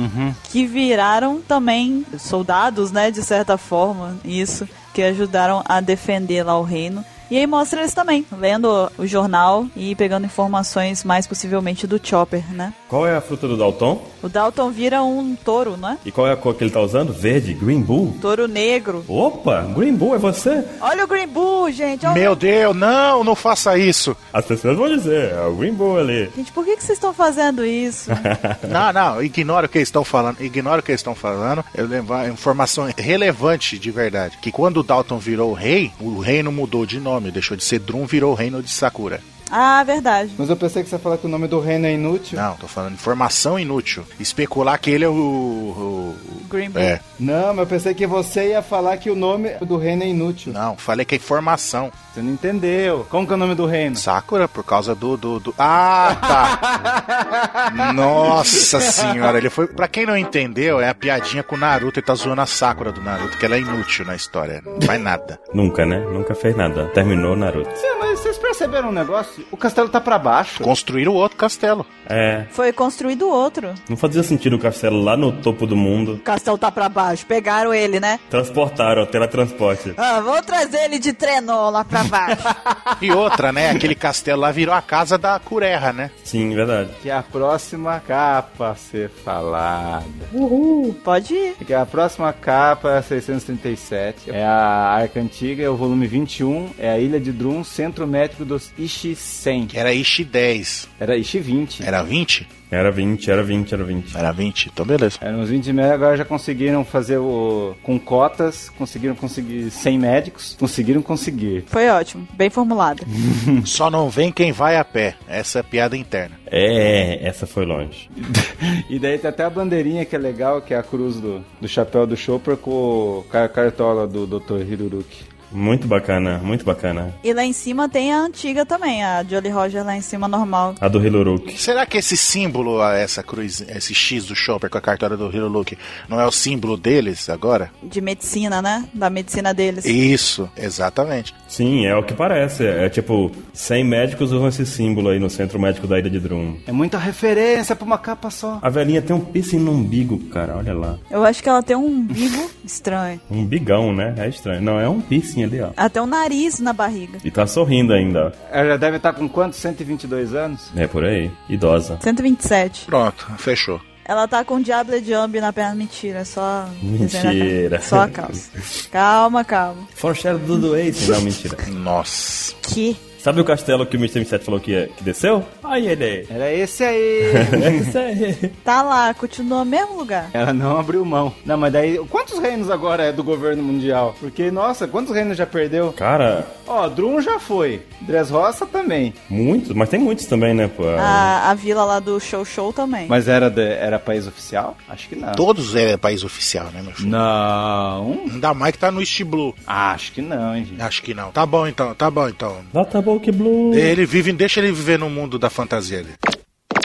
Então, a próxima, que é o volume 22, o título, né, tá escrito aqui, o Reino de Alabasta, Ministro Ambiental Cosa. A gente vê que o Cosa virou o Ministro do Meio Ambiente, né, do climático. Aí tá o Cosa, o Toto, né, o pai dele, e aquele menininho lá que foi quase assassinado lá pra poder esconder a informação, já mais velho ali, né, e com escrito no braço dele capa, né, que é aqueles demônios sapo aquático da mitologia japonesa, não é isso? Ou eu tô inventando isso? O nome dele é capa, meu. Então, mas também é o nome daquele demônio E tá o personagem preferido da, da Bururu e do O japonês. Farafra, Ah, o Farafra, Farafra. Farafra tá aí. É, nosso amigo Farafra. O personagem mais popular de One Piece é o Farafra. Caramba, ninguém nem sabe quem é ele na Copa. O cara com os dentinhos de orc ali, ó. O Orc. É, e tem aquelas presas, aquelas presas de orc. Ele é um X-Men, olha lá o- a roupa dele. Ele é um X-Men. Caramba, cara. É. X do X-Men. Meu, por isso que o pessoal gosta dele. Bacana. tá certo. E a próxima capa, capítulo 639, Eu Protegerei Tudo, E nele tem assim: O Reino de Alabasta, novas roupas para este ano no Conselho Mundial. E isso é muito interessante. A gente vê aí o. Mó, mó, mó. E Garan com bigodinha. Igaran de bigode. A mãe dele, possivelmente, fazendo as roupas, né? A mãe dele não, a esposa dele. A esposa dele. A mãe dele. A esposa dele. a mãe dele tem 150 anos. A esposa dele fazendo as roupas ali. E aparece até o nosso amiguinho lá, Foquinha, que eu esqueci o nome. Ah, sim, é o do Gong. É o do Gong lá. E aparece o Pel e o Chacal lá, o, A gente vê Pel, o imortal. o Imortal. Tô percebendo que o Oda gosta de desenhar o Pel sem camisa depois. Pel, o imortal e Chaka, o chacal. Mas o interessante é, ó, novas roupas para este ano no Conselho Mundial. Conselho Mundial. Conselho Mundial. Conselho Mundial. Mundial. Que isso, tá dando eco? Gostou? Não. Não saiu com o efeito que você... Só saiu na sua cabeça o efeito. que você- Que triste. Eu tentei. Pra gente foi só você parado repetindo a mesma frase. É, olhando pro, pa, pra parede, né? Ai, ai. Mas percebi que o Oda gosta de desenhar o Pel sem camisa, só pra mostrar as cicatrizes. Mostrar, eu sobrevivi. Tem um buraco no peito. Uma cicatriz pequena, né? Põe uma bomba daquele jeito explodir na cara dele, né? Legal é a bermuda do Chaka. Imaginem na praia. Pra o pessoal não confundir, é Chaka com CH, né? Não é SH igual do Cavaleiros, tá? Só pra... Eu lembro da fruta, que é o chacal, né? O E cachorro. na calça dele, tipo um Anubis ali, né?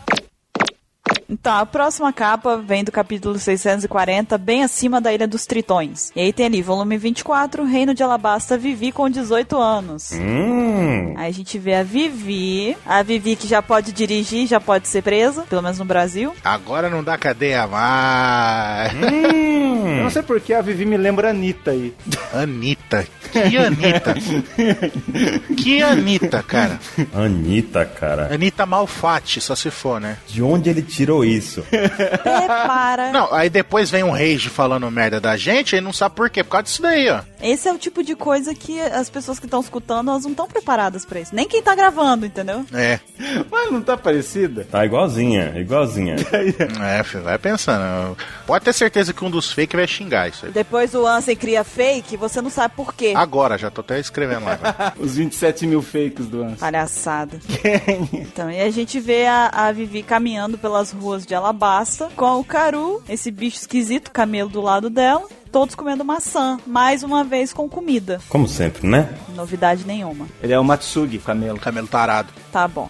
E o próximo é o capítulo 641. O que é você? Daí tá lá o volume 25. No reino dela basta ainda. Tá lá o cobra de cama. Cobra de cama. Nossa, cara, Caramba, vocês. tá foda, hein? Caraca! Tá foda, cara. OPEX Cash dessa semana, função, bugar, né? Dá a ideia errada. Então, a gente já vê que essa capa é muito importante. Com certeza. Junto com a outra lá que fala falando do Conselho Mundial, essa também, junto com essa. Sim, sim. Porque aí já estamos vendo que o Rei Cobra não vai no Conselho Mundial ele e tá doente, Tá de cama. tá velho, tá cabelinho branco já. tá doente. E quem vai vai ser a Mugiará honorária. Não, não, não, ela é. É oficial ela. Ela é Mugiwara. 5.5. 5.5. Ela não viajou. E ela vai lá. Ela é 5.5 e o Jinbei não tem número, olha que legal. ó. Ele é o 10. Não, o Oda não falou, então não é. Quando o Oda falar, aí tudo bem. Se não, até lá, só a Vivi. ela vai causar que nem a Anitta. Senhora da Penha. Esse vai ser o tipo de capa de podcast que vai ter a Anitta lá na capa e ninguém vai entender nada. Vai ter a Anitta. Ela vai... Quem é que, o que, que a Anitta tá fazendo ali? Tem Marilyn Manson, Palmirinha, Michael Jackson. O pessoal nunca entende. Aí Você vai ter a Anitta agora. A mulher do Top Term. A mulher da Top Turn nem lembrava mais disso. Por que, que a mulher do Top Term tá ali? Tinha uns caras que tava, eles escutaram, eles escutaram o cast e falaram, mas eu ainda não entendi o que que essa mulher tá fazendo ali. Ok, amigo, escute de novo, por favor. Você não escutou corretamente. Se você não entendeu a piada e escutou o cast inteiro, volte três casas. Vamos pra próxima então, assim. Então a próxima é o volume 26 da coleção de capas, né? Está escrito Aliança Suruyama. Não, é o Saru, não pode errar esse nome. É o Saruyama. Na expedição da busca pelas Ilhas dos Sonhos do Nakuroa. Nakuroa. A gente vê aqueles dois irmãos lá, macaco lá, né? Que não são macacos, mas tem cara de macaco. Junto com o Norland Cricket, né? Mont Blanc Cricket. Olha pra quem caiu essa capa, né, cara? É um negócio assim. Eu tô achando que as escolhas de capa esse cast estão perfeitas, estão encaixando com precisão. Exatamente. eles vendo a notícia, né? Dos Mugiwaras ali, eles comemorando. Ah, eles conseguiram, eles estão bem. O Maziri e o Shoujo. Ele também tá com chapéu de palha. Também, é verdade. Nesse caso, um sombreiro, né? Também. Não, o dele é um sombreiro já, né? Do tamanho. É justo. E a próxima é o capítulo 654 ao zero. E diz assim: Jaya, Southbird, Northbird. South Blood, coraçãozinho, North Blood. É, o coraçãozinho me bugou, cara. Eu olhei assim uma letra aqui, o que é isso? Enfim, nós vemos aí os passarinhos lá de Jaya, em que cada um só virava pra um lado, e foi legal isso. É igual, é igual a capa do Gaimon, na verdade, né? Um vira pro norte, outro vira pro sul, um é macho, outro é fêmea, então eles se encontram. Oh. É, o volume 27 trazendo acasalamento. Meu Deus! Nossa!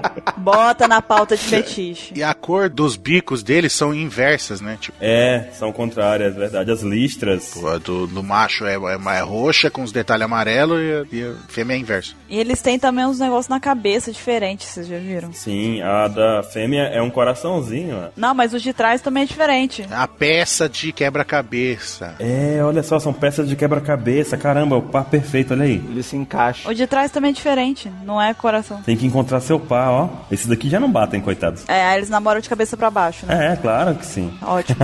Esteticamente ótimo. Que bonitinho. Tudo no volume 27. Bacana. Ok, a próxima capa aqui do capítulo 645, A Morte Também é uma Vingança. Aí a gente tem lá, volume 28, Skypia, a vendedora de ingressos da Terra do Elástico, a Amazon. Remete à Amazona e é uma senhora de idade já no auge da sua vivência. Aquele grande da internet, a Amazon. Agora uma coisa muito legal, né? A gente tem ali a estátua do Sop ali no meio, como um guerreiro. Como um guerreiro. E tem lá em cima também, ó, o rosto dele também de novo. Vocês lembram que quando o Sop chegou na Ilha do Céu, ele trocava elástico por conchas lá? Foi. É muito útil esse elástico aqui. Ele fez um negocião. Criou-se um, um reino todo por isso. Porque foi elástico é borracha, borracha venceu o Enel. Então o cara é foda. Eles criaram uma terra do elástico lá, por causa do Sop. É contraditório porque lá pra eles as conchas são normais, né? E elástico eles nunca tinham visto, então foi como uma concha pro, pra eles, né? E dê uma olhada que o preço, o negócio não é em Berry, você viu? em E. É em elástico. É em elástico, será? É em elástico, 30 milhões de elásticos, né? Cinco elásticos pra entrar na terra do elástico. 30 milhões. 30 milhões de elásticos. A- as moedas devem ser Neros. Eneros, nossa. Não, é, eles vão colocar o nome do dinheiro do pior inimigo deles. É, pra dizer que já passou. Não, é de Skypia, entendeu? tá certíssimo. Depois, ela fala que a gente fica de sacanagem. Por isso que o Fatal não participa do cast. Então vamos ao capítulo 646, Sapo. E era, eu vou, eu vou falar sobre a- o volume 29, Skype, a famosa Bang Sky da Terra do Elástico e Aiza, a garota das nuvens bola. Aizinha. Master Motherfucker do Mantra. O melhor hack impossível do universo que capta a 5 mil quilômetros de distância. É. Eu ouso dizer que o hack do- da observação dela era do mesmo nível, se não fosse maior do que o do, do Enel. O Enel tinha vantagem por conta da Akuma no Mi. Possivelmente amplificava, mas ela não tinha Akuma no Mi, né? Isso que... É Exatamente isso. E ela incentia tanto quanto ele, com roubando. Ela tava naquele nível do Kobe lá, que sentia literalmente a dor e a coisa das coisas que eu via, né? Uhum.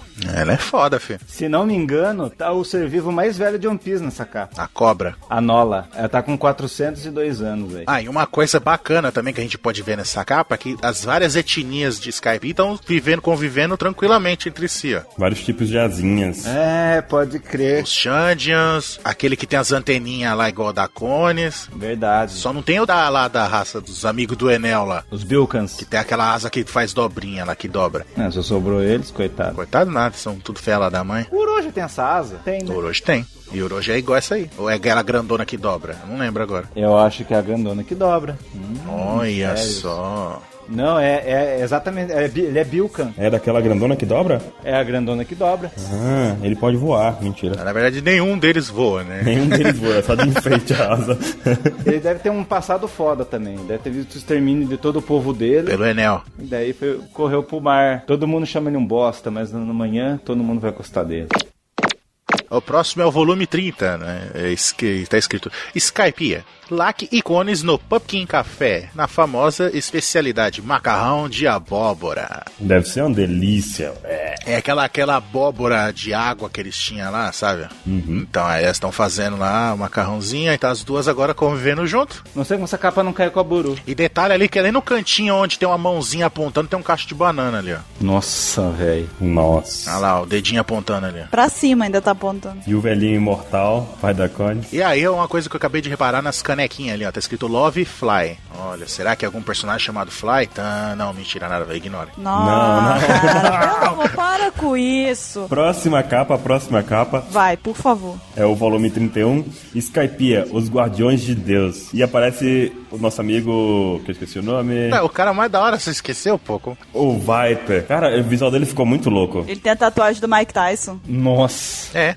Do olho. É aquela que em volta no- na lateral do rosto. Eu acho que o Mike Tyson que copiou dele. Eu preferia ele com o Moicano. O Moicano era legal, mas acho que passou a época de rebeldia dele já, né? Agora ele tá mais comportado. O que, que ele tá defendendo aí? Tá defendendo a próxima capa. Próxima capa? Então vamos lá, próxima capa. Sim, que é a capa do capítulo 649, Dançando com Bremas e Linguado. Aí tem lá, volume 32, Skypiea, Deus está satisfeito com as bênçãos deste ano. Aí tem o Gunfall ali, tá muito feliz, tá ok. Tomando um suquinho, Suco de abóbora. suquinho de abóbora. Tem aquele pássaro ali no canto que eu esqueci o nome também. Pierre. Como é que é? Pierre. Pierre. É o Pierre que é, é um cavalo que comeu. A, fru- não, é o contrário. É um, um pássaro que comeu a fruta do cavalo.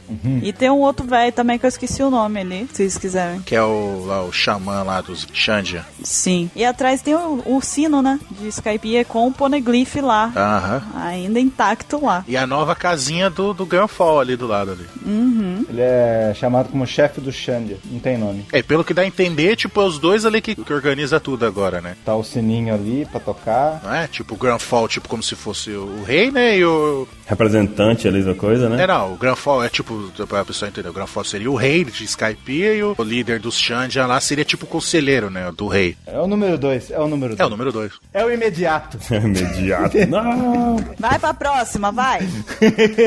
vai, Vicente, meu filho. É eu? É você. Puta que pariu, eu vou dar um soco nele, juro, eu juro que eu vou. Perdeu a chance. É, vai achando. Já tá acumulando o cosmo, tá? Vou falar sobre o volume 33, que é em Rongiring Rongirang, lá é- que é o Tonjite e seus netos, porque ele tava, ele ficou um par de anos tentando sair da ilha. E até os filhos dele teve os netinhos E dele. aí, graças ao Luffy, ele conseguiu encontrar a família de novo. São todos tontatas, né? Todos pequenininhos, né? Como que é o nome do cavalo? Xerri. Esse velho é muito engraçado. Porque ele dá a comida estragada lá, né? Mas tudo bem. E daí tá comendo comida estragada. Você vê que a cor da comida ela tá meio torta. Então, a próxima, né? Que é o volume 34, é Shift Station. O domingo espetacular da chefe da estação, Chimei. Aí a gente vê, né, que após esses dois anos, a Chimei virou a chefe da estação, substituindo a sua avó, a Kokoro. Porque aparentemente é normal botar a criança pra trabalhar. Com certeza. Mas parece- olha só, ela não cresceu tanto quanto os outros. É, A Chimini continua pequena. Achei que ela fosse estar um pouquinho maior, sabe assim. Acho que ela tá um pouco crescidinha. Mas cresceu pouco, eu acho. eu queria só destacar pra aquele coelho ali que ele tá com a cara do Mr. 27 em dia de mangá. Ele tá com aquela cara de. É Maníaco. Você leu os spoilers? Na verdade, essa, essa capa é um easter egg do Oda, que na verdade é a Bururu e o Mr. 27 ali. O Mr. 27, vou trollar ela. Ele tá com a cara da. sa- Saiu spoiler. o 27 no dia do mangá. É assim a cara dele. Você leu spoiler? Os spoilers. eu vou contar, eu vou contar. Lembrando que ele não é um coelho, hein, pessoal? Ele é um gato. tá escrito no, na, no, no hangar. Gombe, coelho. Na verdade é um gato. Ou é o contrário, não lembro. Whatever, próxima capa. Vai, Baruque. É o volume 35, As Férias Esplêndidas da Sereia Espadilha Kokoro-san. Caramba, Kokoro tomando aquela cachaçinha de sempre. Belíssima, né? Linda ela. E olha onde que ela tá. Em cima do tubarão. Caramba, mas que tubarão é esse? Não é o Megalo? Parece que sim. É verdade. Só que o Megalo acho que tinha um negócio vermelho, um desenho vermelho. Não é, o Megalo é gigante, gente. Parem com isso. Parem com isso. Parem com isso. Falou o pirado da brincadeira. É, o doido da história vendo. Qual o nome daquele sapo que luta? Eu esqueci o nome dele. Yokozuna, não é? Yokozuna, é isso mesmo. Mas lembra muito o Megalo. Até a carinha de feliz dele. Mas ele tá pequenininho mesmo. E a próxima capa vem do capítulo 654, Pequeno Grupo. Tem ali, volume 36, Water 7, Mozu e Kiwi tem um bar. Elas abriram um bar agora e estão ali com o pôster do Frank. Ficar com o bar do Blueno. É verdade. Bar do Blueno, cara. Elas roubaram o bar do Blumen. Cataram o bar pra elas. E olha quem tá com elas. A Lola e o seu bando. A Lola e a Big Mom. Ainda mais a Grande Lua, né? A grande Lola. A grande lua tá aí, ó. Ele insiste nessa. Diz que a Lula chegou em Water 7. Tá certo. É, eles saíram lá de Thriller Bark. E tipo, elas estão mostrando foto do Frank. Ah, eu quase. Ca... A Débora tá com um cara assim, eu quase casei com ele. Ah, vocês conhecem? Nada, você sabe o que, que deve estar acontecendo? A Lula deve ter visto, lembrado dele de Thriller Bark e elas estão falando, é, sabe de nada, inocente. Esse aqui é o Frank, a gente conhece, nossa Niki. Muito bem. Hum. Altas tretas e tal. E eu vou falar sobre o volume 37 dessas capas, que é em Water 7. E foi escolhida a secretária gênio da Galela. Tem 10 anos. Tô falando, é trabalho infantil. Cara, é normal. Em Water 7 tem uma lei que permite o trabalho infantil. A gente espera que sim, né? Porque senão E lá dá certo. E o ratinho do Icebang ali, ó, com o terninho. tá ali paradinho. Que? O. Qual é o nome dele? Titã. Qual é o nome, meu Deus? Tiranossauro Titã. Eu ia lembrar disso, tá vendo? Tiranossauros. E o gozado que o iceberg tá usando a roupa. Do... Ele roubou a roupa do Sandy da saga, né? É roupa laranja listrada. É sério? Ele gostou, ué. Iceberg ladrão. E a próxima, ainda em Water 7, né? Vemos a inauguração do Panfin Ice, né? Tipo, seria o Panfinton número 2. Que é ali no volume 38, Water 7, o segundo trem oceano está finalmente completo. Aí vemos o pessoal da Galera Company ali comemorando, né? E o Pauli ali, tipo, todo felizão, tipo, vi como se ele tica- tivesse virado o chefe da galera, né? Ele, hahaha. E a galera, tudo, todo mundo, "Ah". Mudou de Puffington pra Puff Ice, né? É, porque quem construiu esse deve ter sido o Ice Punk. Ice Bang. Iceberg. Ah, essa explosão. Mas bang! Bang. Ice Bang. E a próxima é o volume 39, Cidade Gourmet de Pussy. Precisando comprar, reparar ou desmontar, todos os seus navios precisam da Zambai Union Company. E aparece algo que são o pessoal da da família Frank. é a família Frank. Mas eles estão com o símbolo da Galeila na roupa. Sim, mas eles são do pelo óculosinha. Sim, mas ele deve ser um novo braço da, da, da companhia. Aí deve ter um investidor novo, né? Que tá querendo aí navios novos. É, eu quero olha lá, ele tá assim apontando o jornalzinho. Eu quero construir um navio fodão, grandão. E aí pelo jeito eles compram suprimentos, talvez, né? Vou querer dois desses, né? É, Lembra que na, na ilha de Other Service falaram que tinham três ilhas próximas, algo assim? Ele é o rei de uma das ilhas. E é explicado na SBS isso, essa princesinha, esse rei. é e, tá, e fala da princesa ali também, que ela é curiosa. Por isso que ela usa binóculo. Pra mim, ela era cega, né? Que... Ah, é muito bom, cara, porque tipo, ela tá do lado com o jornal ali, ela tá com binóculo. Poxa, do lado usando binóculo, cara, é cega. Ela parece com a princesa Peach, né? É verdade, é verdade. Inspirado. E tem um mordomo atrás, tipo assim, oi, oi, não, não, não, calma, pega leve. Pega leve. Tá, ele tá ali atrás, tipo, procurado, preocupado com alguma coisa que tá exagerando. Não, porque ela tá, ela tá com a cara quase no jornal do, do tiozinho ali. Ela, não, calma, senhorita. Invadiu um pouco demais a privacidade dele, eu acho. Frank abandonou a família dele, mas eles deram um jeito de continuar a vida tranquila aí, ó. Que acho que com certeza a família Frank não tem mais aquela casinha. Deve ter pego uma daquelas docas de Other Sevens, deve ser um dos braços. Devem usar ela pra desmontar navio como eles faziam antes também, né? O nome da princesa é Marumieta e o mordomo é Yaminahari. Que é a princesa curiosa. Tá certo, Tá certo. tá bom. Se o Mr. 27 falou, tá falado. Vai, vai, faz de conta então. Vamos acreditar que sim. A próxima capa é do capítulo 658, A Sala dos Biscoitos, comida novamente.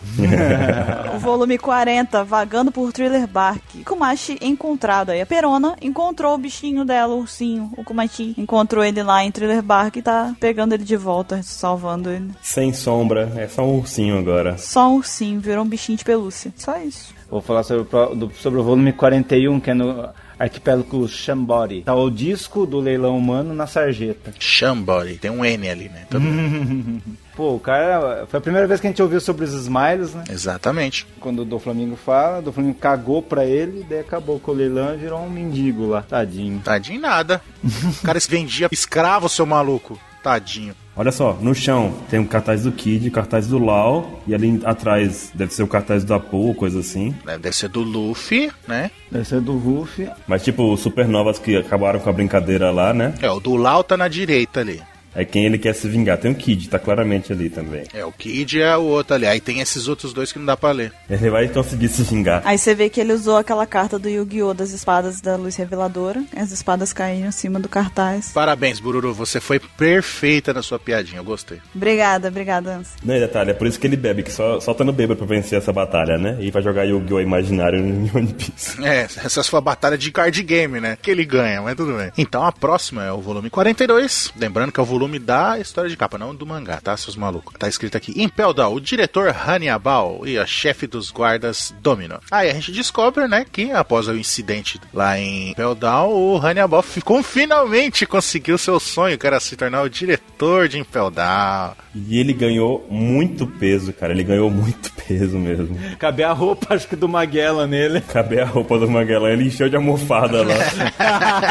do jeito que ele é fetichoso, deve ser a roupa do Magellan mesmo que ele tá usando lá. Eu consegui! Nossa, velho, não tinha notado isso. velho. E o volume 43 dessa história de capa é Impel Down, o novo guarda demoníaco, Mino Shuawa. Mino Chihuahua. Aí, ó. Literalmente. Aí a questão, esse é mais um Akuma no meio despertada? Sim, seguindo a lógica é. Pela lógica é, né? Porque todos os, os Zoan despertados tem o catarrinho no nariz ali. Tipo, é o Smiley, né? Não, Smiley não. Não, o do Flamengo chamou de Smiley. O despertado? É. Esse daqui? É, pra mim o do Flamengo deu o nome de Smiley, mas quando ele con- alguém consegue despertar uma Akuma no Mi Zoan, Não consegue voltar, teoricamente, né? Fica bobão e fica ali, né? com o olhinho de Brook do Pokémon, com um ranho no nariz. É, é isso mesmo. Quem foi que foi substituído no lugar dele? É novo mesmo, não foi substituído ninguém. A Sad Chan saiu, a Sad Chan saiu e ficou ele. ela Ah, mudou de mas- patente. Não, acho que ela controla ainda ele. É. Não, ela, ela era tava no lugar dele. Aí ela subiu de patente e ficou ele no lugar dela. Sim, aí ele substitui agora, é verdade. Ela subiu de patente? Acho que não, hein? Todos eles mudaram de patente. Eu acho que ela não, mas tudo bem. Você acha que aconteceu o que com ela? Eu acho que ela controla os bichos. A gente vai descobrir quando mudar,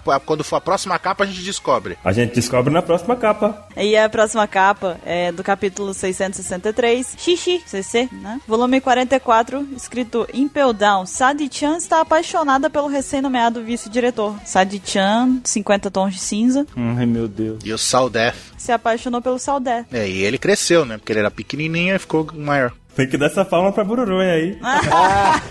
então, alguma coisa mais a respeito da capa? Tem sim, ele. Você sabe quem que dubla ele, né? Não. Quem? É o Zoro, por isso que ele cresceu. Que bom, próxima. Ok. Próxima capa. E é o Saru Desu. Tá bom. Tá bom, Big Moon. Vai, Mr. 27, vai pra próxima. Eu, a minha próxima capa, tá no volume 45, em Impel Down ainda, é o homem mais confiável do inferno, o novo vice-diretor Mazeran. Pô, ele foi rebaixado, cara, que triste. Cara, é engraçado que a Sadi-chan tá lá embaixo já, de novo, ali atrás, morrendo de amores por ele, né? É, Ela é bipolar, cara, ela tem. ele é bipolar. Não, todo mundo ah, comemorando. Ê! Ué, 50 tons de cinza, né? Ela não se prende a uma pessoa só. Total. É que ela gosta de uniforme. hum, será? Mas vocês podem ver aí o rosto aí do Magellan, todo fudido. É, um chifre de metal e uma asa dele também com metal. É, gente. E um braço também, uma mão dele, ó. É, velho. Olha, não tinha me ligado nisso. A mão dele também tá metálica. Foi metade do corpo dele e se lascou. Não, a mão dele era assim mesmo. Certeza? Certeza. Então só asa, a cicatriz na, no lado do rosto, sempre do lado esquerdo, né? E o chifrinho. E o chifre. Sim. É o Barba Negra, hein? Que fez a trapaça dele. A próxima é o capítulo 666, capítulo do Demo, o volume 46, Impel Down nível 5.5, a nova rainha de New Kamaland, o Bon Samar. É, a gente vê que o Bon Clay continua vivo, ele sobreviveu a- a- a- ao ataque do, do Magellan, entendeu? E aí está reinando. Essa foi uma capa que muita gente ficou feliz, né? Porque a gente ficava com aquela coisa, será que ele morreu? Será que não? Aí quando apareceu, todo mundo, é, tá vivo. Não, foi muito boa essa. Tem da gente que vai ouvir esse cast e vai falar, nossa, ele tá vivo. Não sabe, é verdade, tem muita gente que não sabe. A tirinha que eu fiz ontem, o pessoal tava falando, mas ele tá vivo? O pessoal começou a se especular lá, pronto. Que eu fiz ontem não, que eu fiz semana passada. Ou algum dia, a tirinha que eu fiz ali. Cara, e a próxima é o volume 47, Reino Kamabaka, o mesmo de sempre. O rei Okama confirma que Mugiwara Boy consegue zarpar para o mar. E aparece o nosso amigo Ivankov, ele é russo. Eu imagino que ele é russo quando eu falo Ivankov, sabe? Olha o dedinho dele erguido. Aí o dedinho. pessoas bebem xícara com o dedinho erguido, a gente fala que é o cama, a pessoa fica brava. Ah, mas por que será, né? Não tem por que ficar brava. Não, mas é legal zoar. Claro que é. E é só isso essa capa. E a última capa dessa história de capa é a do volume 48, Os Túmulos de Barba Branca e Ace. Essa capa foi outra capa muito importante na época, porque a gente viu os três copinhos na frente do túmulo do Ace, o que indicou que o Sabo estaria ce- é, vivo, né? Isso daí, na verdade, foi mais que uma confirmação para aqueles que estavam em dúvida e tal. Isso daí foi bom embasamento, né? Nós falamos disso na, no cast sobre foreshadowing, né? Mas mesmo mostrando essa capa colorida na época, ô Pex, ah, vocês estão viajando, o Sabo morreu. Chupa. É culpa do Ansem e os fake dele. Mas é uma capa muito bonita, né? Bem legal ela. A gente vê as espadinhas em volta ali, prestando respeito e tal. E ali perto deve estar o Gats também, prestando respeito aos amigos dele do Exército do Falcão, tá? Desculpa, próxima acabou, né? Desculpa, tchau, pessoal. É, não tem próximo. Tchau. Valeu, falou. Bem, é isso aí então. Este foi o nosso Paxcast sobre as histórias de capa. Digam nos comentários o que vocês acharam. Se vocês querem que a gente faça das próximas histórias de capa, sugiram alguma história de capa que vocês queiram que a gente comente aqui no Paxcast e participem. No mais, a gente vai ficando por aqui e a gente vê vocês semana que vem. Até lá! Falou, cambada. Falou! Até mais.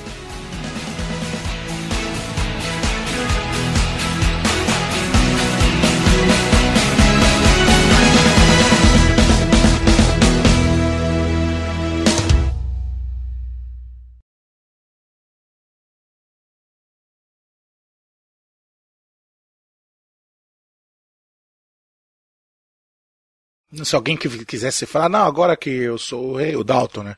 Fala assim, não, eu sou o rei, eu quero o castelo de volta. Aí ela taca a faca no cara. a voz! Voz sumiu. Voz, oi? Oi, tudo bem? Oi, voz. Volta pra mim.